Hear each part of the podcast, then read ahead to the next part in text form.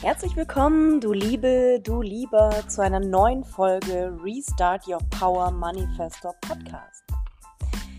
In dieser Folge geht es um ein sehr interessantes und sehr heikles Thema, nämlich die vier Urwunden, die vier Haupturwunden des Manifestors in Beziehung.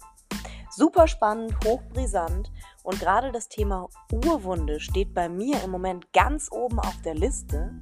Ich will gar nicht so viel vorweg vorgreifen. Lass dich einfach ein auf diese wunderbare, spannende Folge. Ja, sie ist etwas lang geworden, auf jeden Fall. Dafür entschuldige ich mich vorab. Ja, du darfst sie gerne in zwei Etappen hören oder in drei. Ähm, und worauf ich dich gerne hinweisen möchte, ist, dass wir jetzt im Oktober zum Thema die Urwunde einen ganz grandiosen Minikurs anbieten. Lass dir das nicht entgehen. Wenn du immer noch auf der Suche nach dem Hahn der Suppe bist, dann wirst du das diesmal bei uns finden. Und jetzt alles Liebe und viel Spaß mit dem Podcast.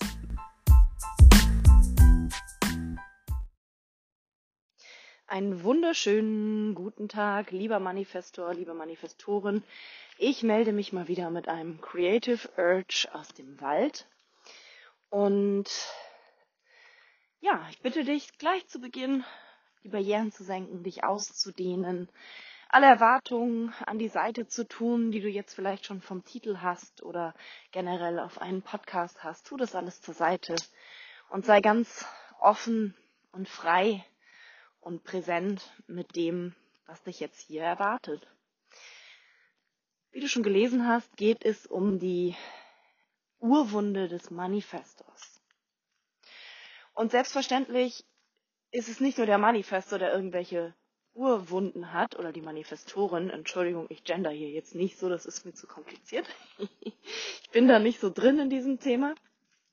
Ähm, was nicht heißen soll, dass ich euch nicht alle respektiere, aber ja, es fällt mir leichter zu sprechen, wenn ich einfach ganz normal spreche. Ähm, genau, back to the topic, Urwunde. Jeder Mensch ja, hat diese Urwunde. Und auch wenn du jetzt nicht als Manifesto zuhörst, sondern als MG oder als Reflektor oder als Projektor, Generator, scheißegal. Jeder von euch hat eine Urwunde.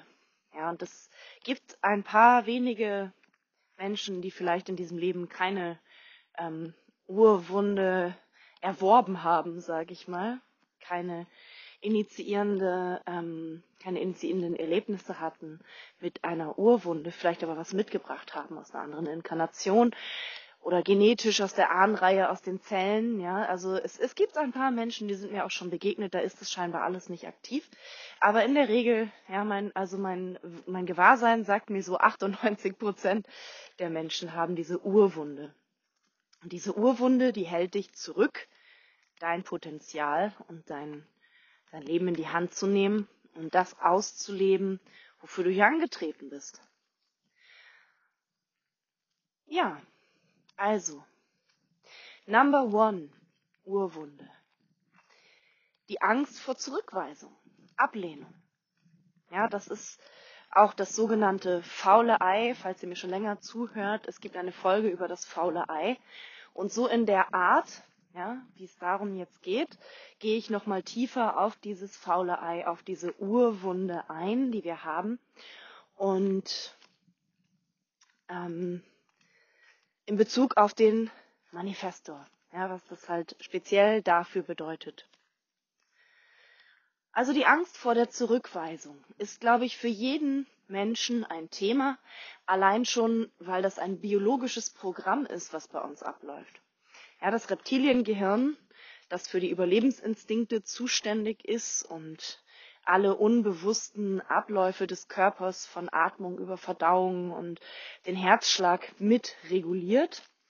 Das reagiert auf Ablehnung mit totaler Alarmbereitschaft. Sobald eine Ablehnung im Raum steht, ja, springt das Reptiliengehirn an, also die Urzeit Angst davor, allein ausgestoßen im Dunkeln äh, im Wald zu verhungern, von der Gruppe ausgestoßen zu sein. Also im Grunde genommen steht dahinter eine Todesangst. Weshalb es auch bei Ablehnung oft zu Reaktionen kommt wie ähm, Angst und Panik, ja, Zittern am Körper, äh, verschnellte Atmung, ähm, Herzklopfen. Also vielleicht kennst du das, wenn du in einer Konfliktsituation bist, ähm, dich etwas stellen musst, ja, wo du das Gefühl hast, so, oh, jetzt geht's um Ablehnung. Egal, ob du jemanden ablehnst oder ob du abgelehnt wirst, es triggert immer die gleichen Überlebensinstinkte. Und das sorgt dann dafür, dass deine Hände schwitzen, dass du Angst hast davor, dass du dir selbst den Mund verbietest, dass du nicht bereit bist, in diese Stellungnahme, ja, in diesen Konflikt zu gehen und zu sagen, was du wirklich zu sagen hast. Dich mitzuteilen, jemanden vielleicht zu sagen, hey, so geht das nicht, eine Grenze zu setzen, Nein zu sagen zu etwas, ja. Das alles steckt hinter dieser Urwunde der Angst vor Ablehnung. Und gerade für einen emotionalen Manifestor, ja, wenn du eine emotionale Autorität hast als Manifestor, gerade dann ist es nochmal ein Stück weit extremer für dich, weil du halt immer erst in dieser emotionalen Welle landest. Ja, das äh, kennst du vielleicht, wenn du ein emotionaler Manifestor bist. Für alle kann ich das, für alle anderen kann ich das kurz erklären. Ein emotionaler Manifestor bekommt ähm, einen kreativen Schub, eine Idee, eine Intention, ja, etwas, was er initiieren möchte, etwas, was er oder sie lostreten möchte, in diese Welt bringen möchte. Und dann kommt eine enorme emotionale Welle. Ja, da kommt uh, Freude, da kommt dieses Kribbeln im ganzen Körper. Ja, da kommt dieses, diese Ungeduld, diese ganzen Emotionen, die da dranhängen, die kommen wie eine riesengroße Tsunamiwelle über dich. Und was dein Job ist in diesem Moment, ist einfach erstmal diese emotionale Welle durchfließen zu lassen, die ganze Intensität, die sich da aufbaut, einmal wahrzunehmen, präsent damit zu sein und es durchfließen zu lassen. Das sprichwörtliche, ich muss da eine Nacht drüber schlafen, ist für emotionale Manifestoren gemacht oder generell für Leute mit einer emotionalen Autorität. Kann natürlich auch jedes andere Profil sein. Ich muss eine Nacht darüber schlafen. Ja, oder vielleicht auch zwei. Manchmal auch eine Woche.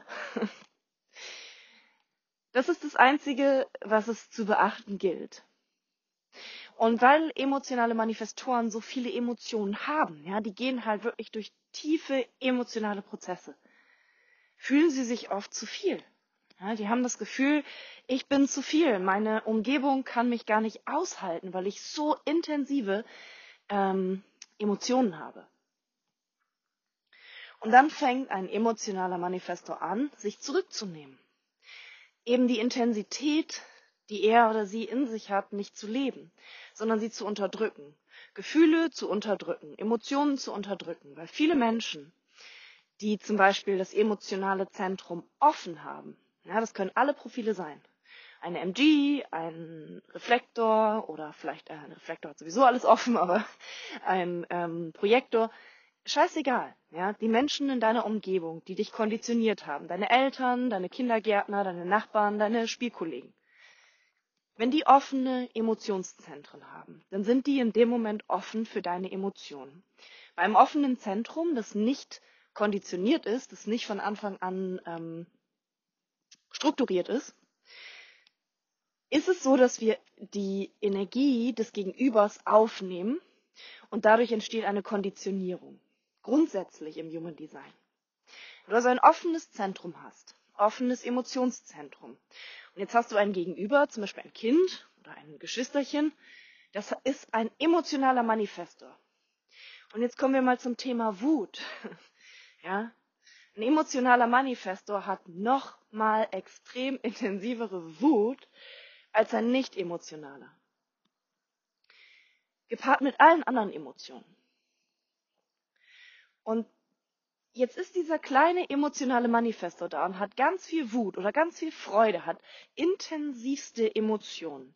Und das Gegenüber ist nicht emotional, hat das Emotionszentrum offen. Und diese ganze Intensität prasselt jetzt auf das Gegenüber ein.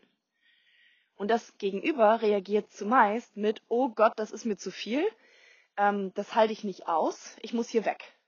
Ja, und fängt an zu flüchten. Und das ist auch ein ganz natürlicher, normaler ähm, Response, ja, ähm, Reaktion, eine ganz normale Reaktion.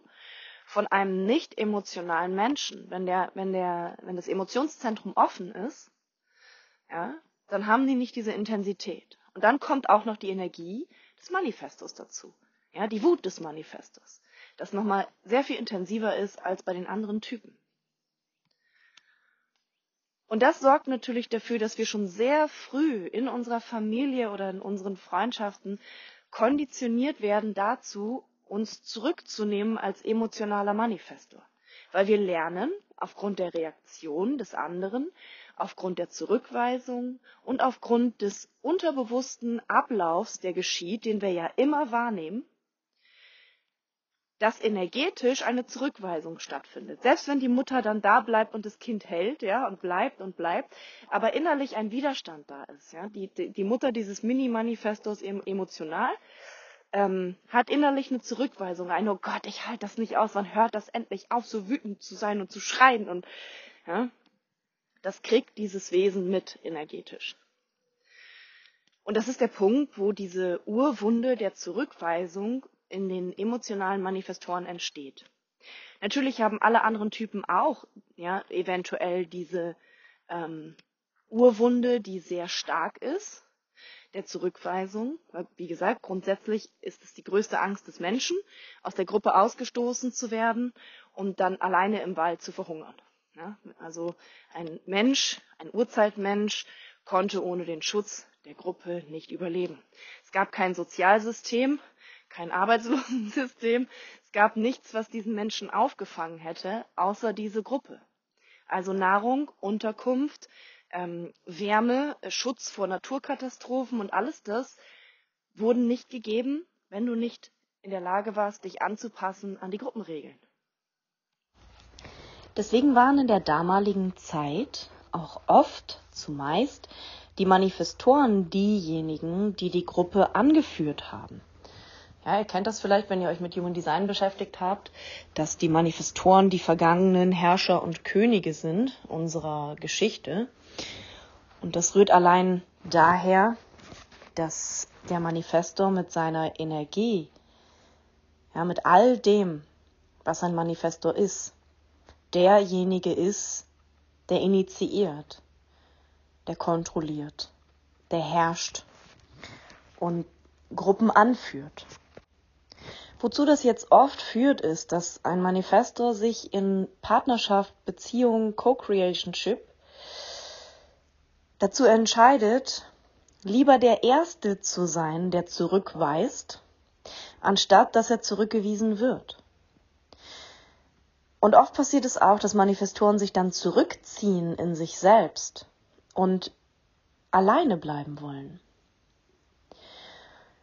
Aus der Angst heraus zurückgewiesen zu werden und diese Wunde wieder aktiviert zu bekommen, neigt der Manifestor dazu, so ein einsamer Wolf zu werden und die anderen Leute zuallererst zurückzuweisen. Bevor du mir zu nahe kommst, weise ich dich lieber zurück, bevor du mich zurückweisen kannst. Und daraus entsteht oft auch Einsamkeit für Manifestoren. Ja? Sie glauben dann, dass sie halt alleine sein müssen, dass sie mit den anderen Menschen nicht zurechtkommen und erzählen sich alle möglichen Geschichten, fangen an, Separation zu betreiben, statt Verbundenheit mit sich selbst, mit ihren Bedürfnissen. Und anstatt zu informieren und zu kommunizieren, was auch die Strategie des Manifestos ist, lehnen sie das Außen, die anderen Menschen ab und begeben sich in die Einsamkeit. Und grundsätzlich ist jetzt nichts unbedingt damit falsch, ja, für sich zu bleiben. Ein Manifesto braucht viel Zeit für sich selbst. Aber es sollte nicht die Motivation sein, allein zu bleiben und für sich selbst zu sein, Beziehungen und Partnerschaften und Verbindungen abzulehnen, aus der Angst zurückgewiesen zu werden. Oder auch aus der Angst, ständig jemand anderen enttäuschen und zurückweisen zu müssen. Ja, also auch das gegenteilige Beispiel. Ja, du gehst als Manifestor in eine Partnerschaft ein und nach kurzer Zeit wird es dir zu viel. Ja, du bist ähm, vielleicht in einem Rest-Cycle drin, wo du dich zurückziehst in dich selbst und Zeit mit dir allein verbringen musst. Und anstatt dann zu informieren und zu kommunizieren und dem Gegenüber das klar zu machen, hey, ich hab dich gern, aber ich brauche jetzt einfach ein paar Tage für mich, ja, bist du lieber am Zurückweisen einer engen Verbindung, indem du sie gar nicht erst eingehst, um diese Ablehnung nicht vollziehen zu müssen. Ja, vielleicht kennst du das, dass du immer wieder in Freundschaften, Partnerschaften, irgendwelche Verbindungen hineingerätst und nach kurzer Zeit flüchten möchtest. Du willst da wieder raus, weil du das Gefühl hast, du kannst hier nicht du selber sein. Du gerätst in diesen People-Pleasing-Modus aus Angst vor Zurückweisung und aus Angst, den anderen zurückzuweisen. Weil in dem Moment, wo du jemand anderen zurückweist, ja, energetisch nehmen wir das ja immer alles wahr. Wenn du also hingehst und deinen Partner zurückweist und sagst, du, hm, ich habe gerade irgendwie so, ein, ne, so eine müde Phase, ich bin in meinem Rest-Cycle, ich brauche Zeit für mich. Oder aber auch in einem Creative Urge, ja, wenn du eine kreative Phase hast, kann es auch sein, dass du sagst, ich will am liebsten alleine sein. Bitte verschwindet alle aus meiner Aura. Ich brauche jetzt die Zeit für mich, damit ich diesen kreativen Impuls umsetzen kann. Und da empfindet ein Manifestor die anderen Menschen um sich herum oft als störend. Ja, und das spielt auch noch ein bisschen mit den anderen Urwunden mit, die ich gleich noch, wo ich gleich noch näher drauf eingehen werde. Zum Beispiel die Urwunde der Kontrolle oder auch des nicht gut genug Seins. Aber dazu gleich mehr. Ähm, also passiert es dem Manifestor, dass er dann sagt, nein, ich bin ein lonesome Wolf, ich weise alle zurück, ich lebe ein einsames, abgeschiedenes Leben als Hermit, als ähm, Einsiedler und ich lasse einfach niemanden mehr an mich ran. Und das entspricht wiederum gar nicht dem, was der Manifesto eigentlich ist, nämlich ein unglaublicher Herzensmensch, dem eigentlich sehr viel daran liegt, in dieser Welt einen Unterschied zu erschaffen, und zwar aus dem Herzen heraus, eine Verbesserung zu erschaffen für diese Welt, einen Mehrwert in diese Welt zu kreieren, neue, innovative Impulse in diese Welt zu bringen, damit die Welt sich weiterentwickeln darf. In der Regel ist ein Manifesto ein sehr herzlicher Mensch, wenn er in Alignment ist, ja, wenn er ähm, wirklich in Verbundenheit, in Anbindung an die kreative Quelle, an die Lebensenergie ist. Also kann uns auch die Angst, jemand anderen zurückweisen zu müssen, in dieser Hinsicht sehr, ja, ich sag mal, blockieren eine Beziehung, eine Verbindung einzugehen und in Verbundenheit zu sein mit anderen Menschen. Denn in dem Moment, wo ich jemanden abweise und meine Urwunde mit Abweisung und Ablehnung zu tun hat, ja, wenn ich da eine Resonanz quasi in meinem eigenen Energiefeld bemerke, wenn mein faules Ei, also diese Urwunde, die Ablehnung ist, dann ist auch die Kehrseite, nämlich jemand anderen abzulehnen, genauso unangenehm, weil deine eigene Urwunde in dem Moment auch getriggert wird. Ja, du nimmst die Energie der Zurückweisung im anderen Wesen wahr. Ja, du sagst jetzt Nein zu jemandem, du sagst, ich will nicht mehr mit dir zusammen sein, du sagst, ähm, ich möchte heute nicht mit dir zusammen sein, ja, morgen vielleicht wieder.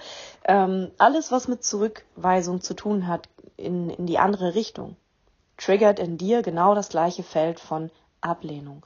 Und das ist dann der Grund, warum du dich nicht traust, Nein zu sagen, Grenzen zu setzen, jemand anderen abzulehnen, weil du es in dir selber spürst, wahrnimmst und mit deiner eigenen Urwunde konfrontiert wirst. Das kann dazu führen, wie gesagt, Strategie hier für Manifestoren ist oft der einsame Wolf zu sein. Und ja, warum es für ein Manifesto oft einfacher ist, der einsame Wolf zu sein, als sich dieser Urwunde zu stellen und sich der Mechanismen bewusst zu werden, um etwas zu verändern, ja, ist, weil wir allein sein können. Rein theoretisch braucht ein Manifestor niemand anderen, um im Leben zurechtzukommen. Die meisten anderen Energietypen sind darauf angewiesen, zum Beispiel Generatoren, ja, die dürfen eine Anweisung bekommen. Die freuen sich, wenn du denen eine Aufgabe gibst, sind aber nicht in der Lage, selbst diesen kreativen Urge, den ein Manifestor quasi auf die Welt bringt, zu ähm, empfangen. Ja, also ich will das jetzt auch nicht so dogmatisch machen. Ja, in meiner Welt gibt es das nicht, dass irgendwas super dogmatisch ist. Ähm, rein theoretisch jetzt vom Human Design Konstrukt her erklärt. ähm, wartet der Generator darauf, dass von außen eine Aufgabe kommt, ja, dass jemand sagt, könntest du bitte dies und das machen? Und dann freut er sich, dass er was tun darf und macht es dann auch und setzt es um, hat auch die Energie, das umzusetzen und alles das. Und genauso ein Projektor, der wartet auf die Einladung von jemandem. Ja, dann kommt jemand und sagt, hey du, hast du Bock, wollen wir dies und das zusammen machen? Hast du Lust, am Samstag vorbeizukommen? Da habe ich ein Retreat und auf diesem Retreat könntest du dabei sein. Bring deine Sachen mit, äh, ich habe alles organisiert. Dann ist der Projektor on fire und sagt, yes, total gerne. Ja, weil der Projektor eben nicht derjenige ist, der alles initiiert. Da hat er keinen Bock drauf. Ja, das ist für einen Projektor viel zu anstrengend, die Energie aufzubringen, ein ganzes Festival zu organisieren und da alles drumherum zu ähm, kreieren. Ja, das macht dann wieder ein Generator. Und der Manifestor kommt einfach nur mit der Idee um die Ecke. Ja, der sagt, pass mal auf, Leute, ich habe die Idee, äh, dass wir ein Festival organisieren, geht drei Tage, da soll das und das und das passieren, ja, und äh, informiert dann die anderen, die dann als zum Beispiel MG oder Generator das Ganze umsetzen. Und das Einzige, was der Projektor möchte, ist dazu eingeladen zu werden, zu sagen, hey, willst du kommen? Ja, gerne, ich komme. Und dann kommt der und überwacht das alles. Und wenn er bemerkt, ja, dass da irgendwie jemand eine Beratung braucht, sozusagen, einen kleinen Tipp braucht, dann fühlt sich der Projektor eingeladen, jemandem zu sagen, hey, hast du dir schon mal überlegt, ob du das so und so machen könntest? Das wäre einfacher. Ja, und wenn das Gegenüber dann bereit ist, dieser, diese, diesen Ratschlag zu empfangen, dann harmoniert das alles wunderbar. Ja. Und vielleicht merkst du jetzt auch schon, wie cool es wäre, wenn bei Projekten, in Unternehmen und selbst auch in Familien diese Profile mit einbezogen werden würden in die Organisation eines Teams, einer Gruppe, einer Familie. Denn jeder könnte so aus seinem Potenzial heraus in einer Gruppe wirken und wäre zufrieden. Also fassen wir nochmal zusammen. Die erste Urwunde, die ich hier mit euch heute besprechen möchte, ist die Zurückweisung, die Ablehnung, das faule Ei der Ablehnung im Manifestor, wenn er so konditioniert worden ist, wenn er dieses Trauma im Nervensystem mitgebracht hat. Und hier geht es tatsächlich darum, in die Erlaubnis damit zu kommen, dass du andere ablehnst, und dass andere dich ablehnen werden. Man kann nicht mit jedem Menschen grün sein auf diesem Planeten. Vor allen Dingen nicht, wenn du Manifesto bist. Weil in der Regel ist es so, dass die Leute dich entweder lieben, ja, sie sind auf deinem Train, sie springen auf deinen Train auf und wollen dabei sein und feiern dich. Oder sie sagen, wow, was bist du denn für ein Trottel? Ja, von dir will ich nichts wissen. Also Manifestoren erzeugen Polarität. Ja, sie, sie triggern die Polarität in den Menschen, in der Gesellschaft, in einem System. Die zweite Urwunde, die ich euch hier mitgeben möchte, ist das sich nicht gut genug fühlen. Ich bin nicht gut genug. Ich kann das nicht. Ich schaffe das nicht. Alle anderen sind besser als ich. Und das steht ein bisschen vermeintlich im Kontrast zur ersten Urwunde, wo wir das Gefühl haben, wir sind zu viel ja, rejected zu werden dafür, dass wir zu viel sind. Und hier kommt jetzt quasi das äh, Pendant dazu, die andere Seite der Münze, dass ich bin nicht gut genug. Ja, und dieser kleine Affe im Kopf, der uns immer wieder die gleiche Geschichte erzählt von ich bin nicht gut genug was hier unglaublich schnell passieren kann mit diesem Glaubenssatz, mit dieser Urwunde von ich bin nicht gut genug, ja, was ich tue, was ich bin, was ich mache, wer ich ja, sein möchte, reicht einfach nicht aus. Jedes Ziel, was du erreichen möchtest, kannst du nicht erreichen, weil in dir drin dieses Ding ist von ich bin nicht gut genug, ich werde das niemals schaffen. Und daraus resultieren eine ja, eine Menge von Verhaltensweisen, die wirklich ungesund sind, vor allen Dingen für ein Manifesto, aber natürlich auch für alle anderen Menschen, ja, die jetzt zuhören und sagen, okay, ich bin kein Manifesto, aber irgendwie kann ich mich damit trotzdem identifizieren. Ja, that's for you, ja. Ähm, zum Beispiel das Vergleichen. Es resultiert dann daraus, dass man anfängt, sich zu vergleichen mit anderen und zu schauen, was machen die anderen da draußen. Versuchen, ähm, denen gerecht zu werden, ja, das, was ein anderer Mensch macht, dich damit zu vergleichen, den Erfolg, den dieser Mensch hat, die Partnerschaften, die andere Menschen führen, sich damit zu vergleichen, ja, das ist der Tod für einen Manifester. Weil du bist nicht hier, um es jemandem nachzumachen. Du bist nicht hier als Manifestor, um zu versuchen, den Erfolg von jemand anderem zu imitieren, egal in welchem Lebensbereich. Und dann die Strategien, die derjenige versucht hat zu verfolgen, zum Beispiel, ja.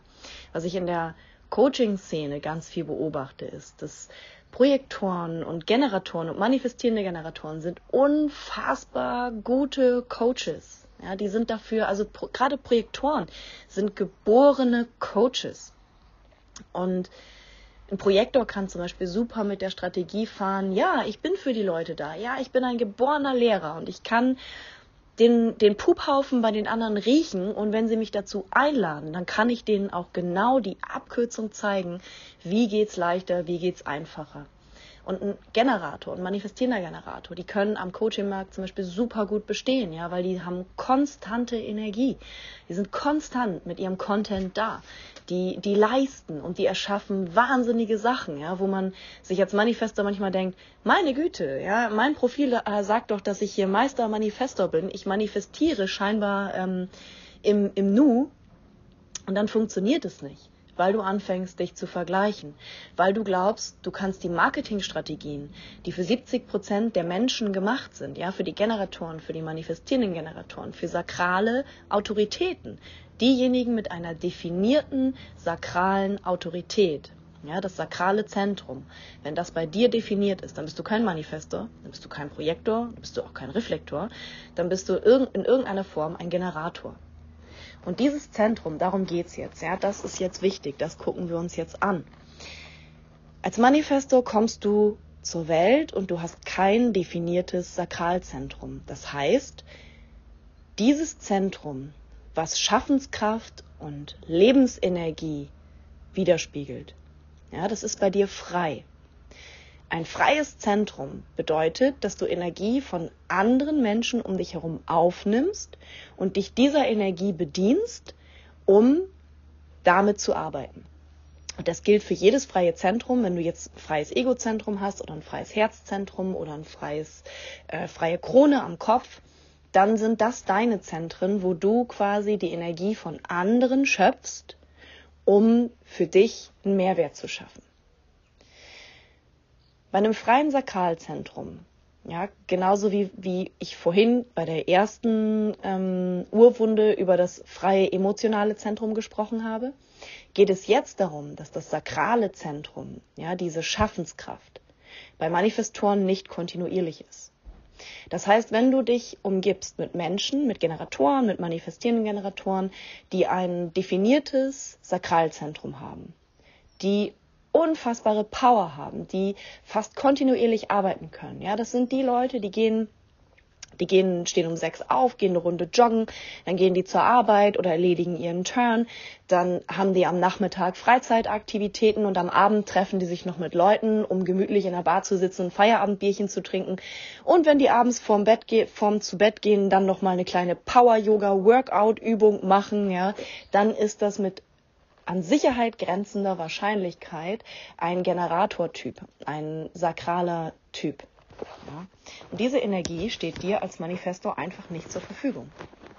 Wenn du dich jetzt umgibst mit ähm, sakralen Typen, dann in dem Moment, wo du mit denen zusammen bist, bist du in der Lage, diese Power aufzunehmen. Ja, weil das freie Zentrum bedeutet, die Energie von deinem Gegenüber wird aufgenommen von dir und du kannst dann damit arbeiten. So ist das gemacht. Das nennt man energetischen Austausch.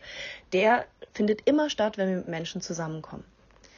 So wie du als Manifestor die Aufgabe hast zu initiieren, andere Menschen, allein dadurch, dass du im Raum bist, wird etwas angetriggert bei den Menschen. Und diese Menschen sind dann getriggert, entweder sie springen auf den Zug auf oder sie springen nicht auf und sagen, du bist doof. Ja, alles ist erlaubt. Ähm, Genauso wie das deine Aufgabe ist, zu initiieren und Samen zu sehen in anderen Menschen, etwas anzutriggern, genauso sind die anderen Menschen dafür da, dass du dich ihrer Motorenergie, ja, ihrer sakralen Energie bedienen darfst, in dem Moment, wo du es brauchst. Das Ganze geschieht natürlich zumeist sehr unbewusst, vor allen Dingen, wenn wir uns nicht mit dem Human Design beschäftigen und nicht wissen, was das Gegenüber ist jetzt für ein Energietyp ist. Ja, ist das ein Generator? Hat er diese sakrale Energie? Ist es ein Projektor? Die haben keine sakrale Energie. Ja, bei denen wirst du das nicht erleben, dass die dich in deiner ähm, Schaffenskraft quasi triggern. Genauso wenig bei Reflektoren. Also kann es passieren, wenn du dich mit Generatoren umgibst und dir dessen nicht bewusst bist, dass du diese, diese Lebensenergie, dass du ständig diese, diese ähm, Schaffenskraft in dir spürst. Ja, das ist dann nicht deins. Das ist das, was du einschoppen kannst von den anderen, was aber ein sehr bewusster Prozess sein darf. Denn wenn du als Manifestor ständig und permanent mit dieser sakralen Energie genährt wirst von außen, kann es passieren, dass du dein, deine Ruhephase, ja, dein ähm, Call, dein Ruf vom Körper, jetzt zur Ruhe zu kommen, nicht mehr wahrnehmen kannst. Und dann bist du ständig in dieser Energie von schaffen, schaffen, schaffen, schaffen, schaffen und wunderst dich, dass du nach einer gewissen Zeit ausgebrannt bist. Weshalb so viele Manifestoren, die sich dessen nicht bewusst sind, zu einem Burnout kommen, zur Erschöpfung kommen, zu Müdigkeit, körperliche Symptome entwickeln, weil sie einfach wie ein Supergenerator arbeiten, ja? Weil die Energie, die ein Manifestor aufnimmt und dann in Schaffenskraft geht, das ist multipliziert mit der Energie vom Generator. Ja, also deine Energie als Manifestor auf kurzer Strecke verdammt schnell und verdammt schöpferisch zu sein wird dann durch die Energie vom Sakralen aus dem Generator in dich geführt und du bist nur noch am Hasseln, nur noch am Machen, nur noch am Schaffen. Das entspricht aber nicht deinem Energietyp. Deswegen ist es für einen Manifestor unglaublich wichtig und auch für alle anderen nicht sakralen Wesen, wenn du jetzt als Projektor zuhörst oder als Reflektor, ja, gerade als Reflektor, darfst du dich sowieso jeden Tag von all den ich nenne es mal Fremdenergien, ja, von all den Energien, die du in deine leeren Zentren aufgenommen hast, befreien. Leer die wieder aus. Ja. Stell dir vor, dass du das Glas nimmst und das wieder ausschüttest. Und genauso als Projektor oder als Manifestor. Jeden Abend, ja, begib dich ein bisschen früher zu Bett, als eigentlich, als du eigentlich schlafen möchtest und leere das sakrale Zentrum ganz bewusst aus. Ja, mit deiner Intention, das reicht schon. Stell dir vor, dass die Energie, die du heute aufgenommen hast, von allen sakralen Wesen, mit denen du dich umgeben hast, dass diese Energie aus deinem Sakralzentrum wieder abgelassen wird, ja, damit du zurückkommst zu dir und dich wieder wahrnimmst in deiner Energie und das, was du jetzt brauchst. Denn das ist was ganz anderes als ein Generator oder ein MG braucht. Die sind konstant in der Lage, dem Stand zu halten und das zu machen. Das heißt nicht, dass sie nicht in Erschöpfung oder Burnout landen können, aber die Gründe dafür sind andere. Ja?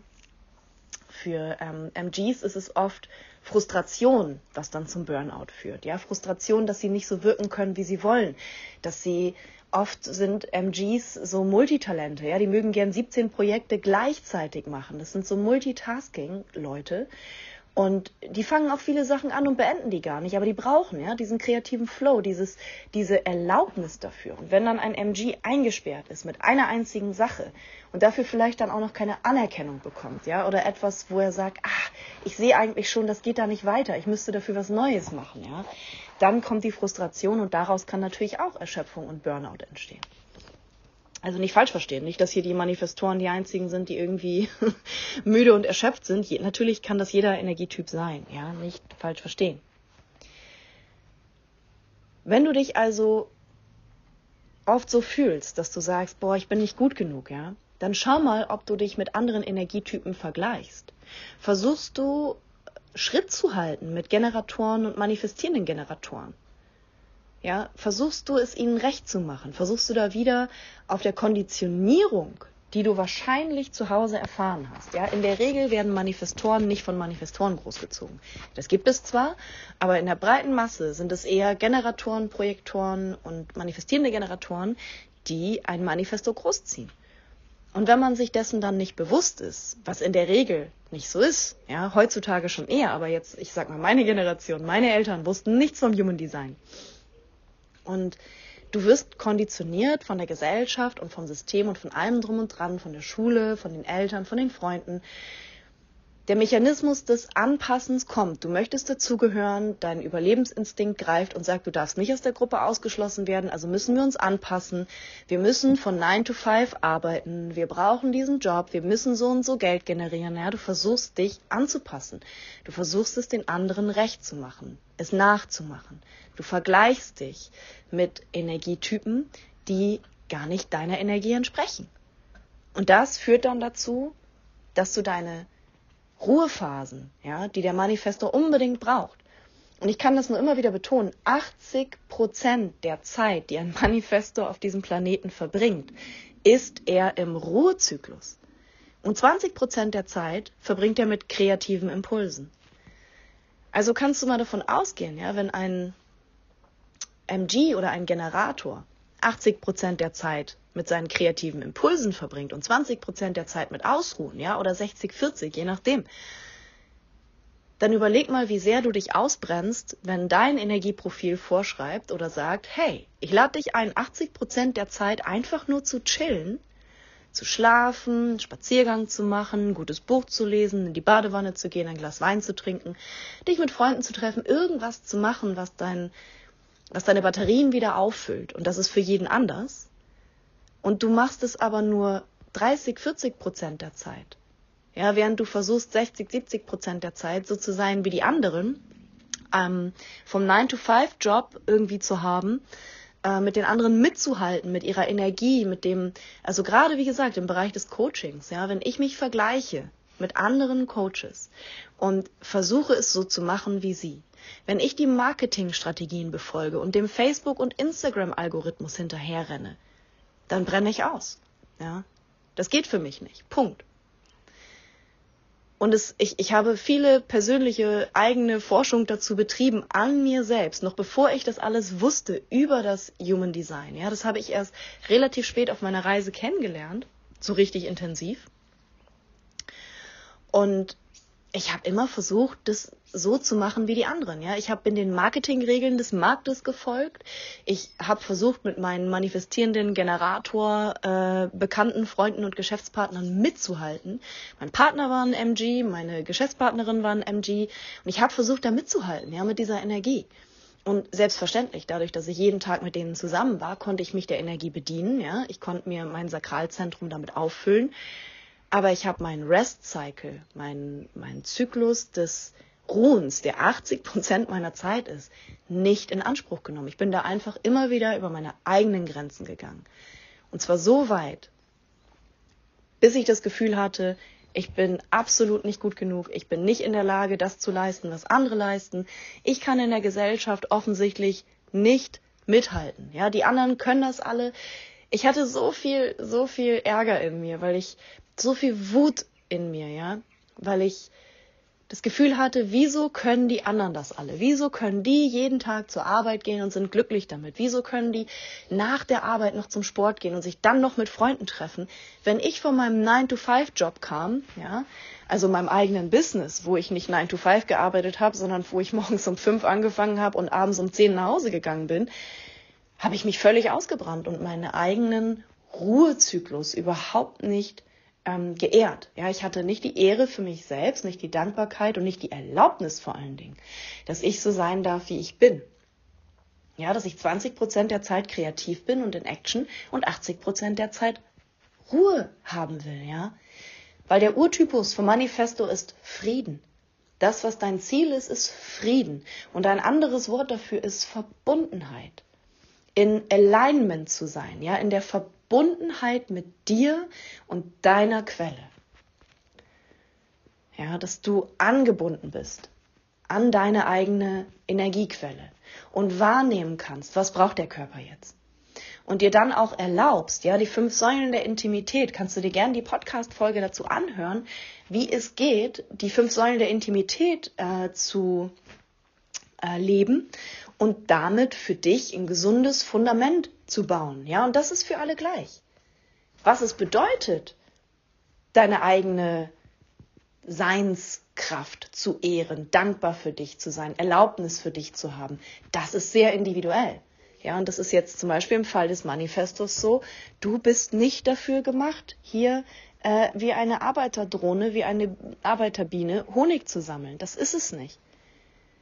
Du sitzt im Bienenstock als Bienenkönigin und sagst den anderen Bienen, wo sie heute hinfliegen sollen. Ja, nein, beziehungsweise das ist eigentlich sogar eher der Projektor. Du bist eigentlich nur derjenige, der sagt, bau einen Bienenstock und äh, such dir ein paar Drohnen, die Honig bringen. Ja, und das ist dein Job als Manifesto. Du sagst einfach nur jemandem, bau einen Bienenstock und sieh zu, dass der funktioniert. Und dann gehst du wieder. Das war's. That's it. und dann guckst du vielleicht alle paar Wochen mal vorbei und sagst so, hey, na Leute, was geht ab? Seid ihr auch cool am Honig äh, sammeln? Braucht ihr irgendwas? Wollt ihr einen Impuls haben oder so? Vielleicht braucht ihr da noch 20 neue Waben, damit ihr noch mehr Honig sammeln könnt, ja? Oder vielleicht solltet ihr noch ein paar mehr Eier legen, damit ihr noch mehr Drohnen habt. You know?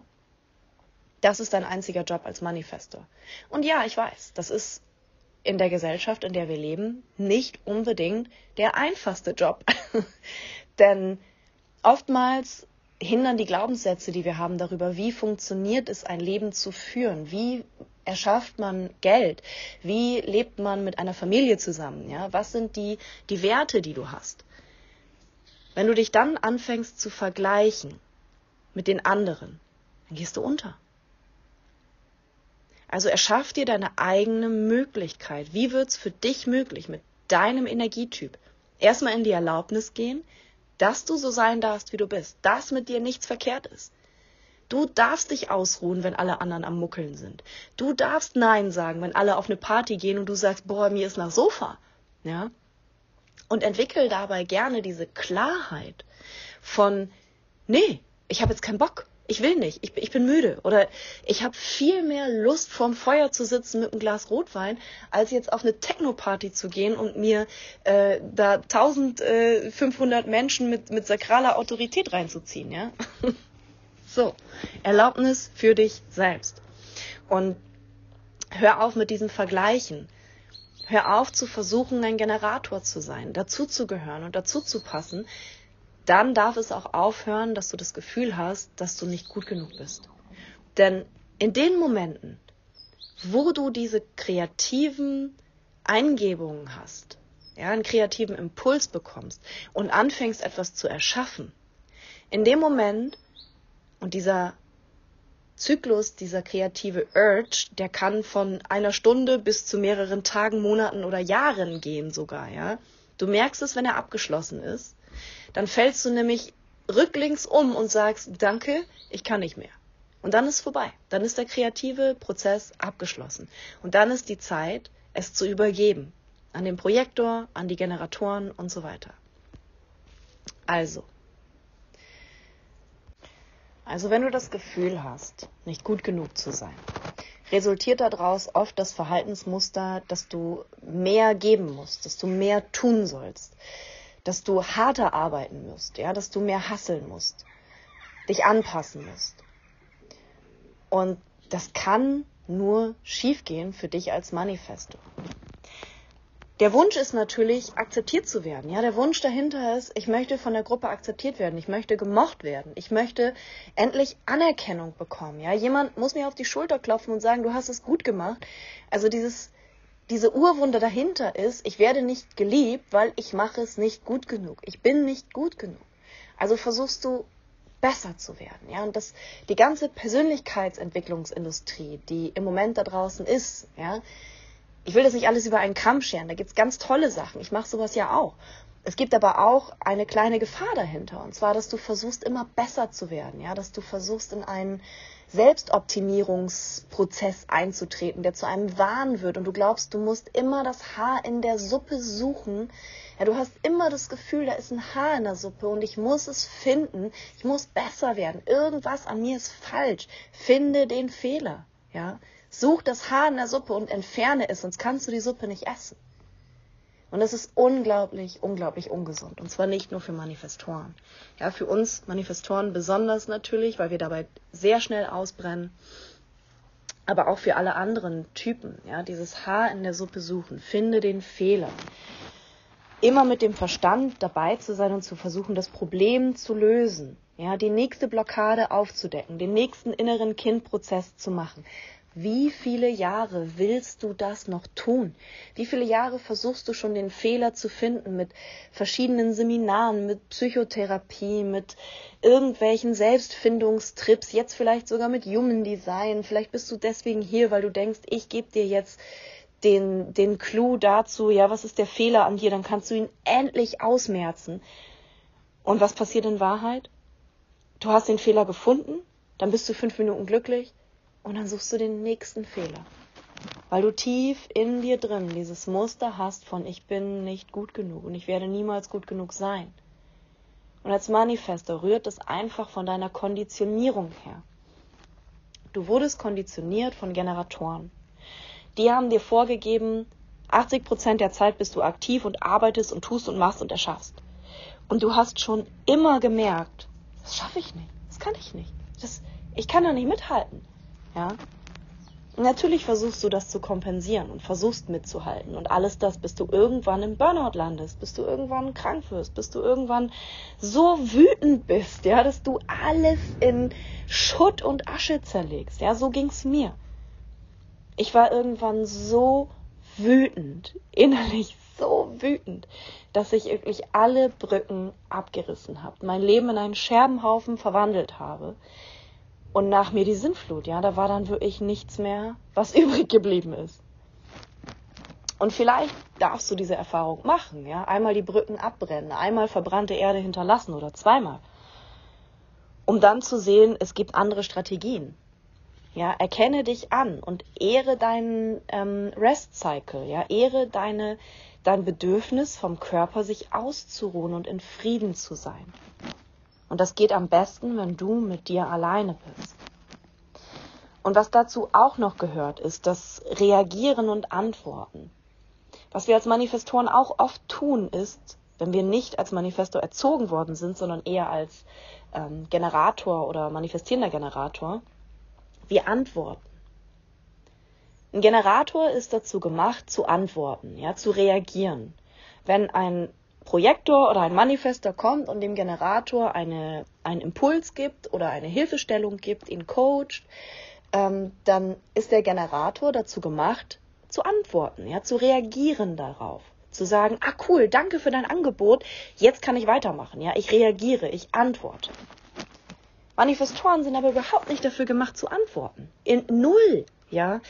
Ein Gespräch zwischen zwei Manifestoren zum Beispiel, ja, das ist das geilste Beispiel, was mir je begegnet ist. Ein Manifestor kommt zum anderen Manifestor und sagt, ich habe Hunger. Ich esse eine Banane. Sagt der andere Manifestor, ich esse eine Orange. Dann sagt der eine Manifestor wieder, ich glaube, ich gehe eine Runde schlafen, nachdem ich meine Banane gegessen habe. Und der eine Manifestor sagt, ich esse meine Orange und dann mache ich einen Spaziergang.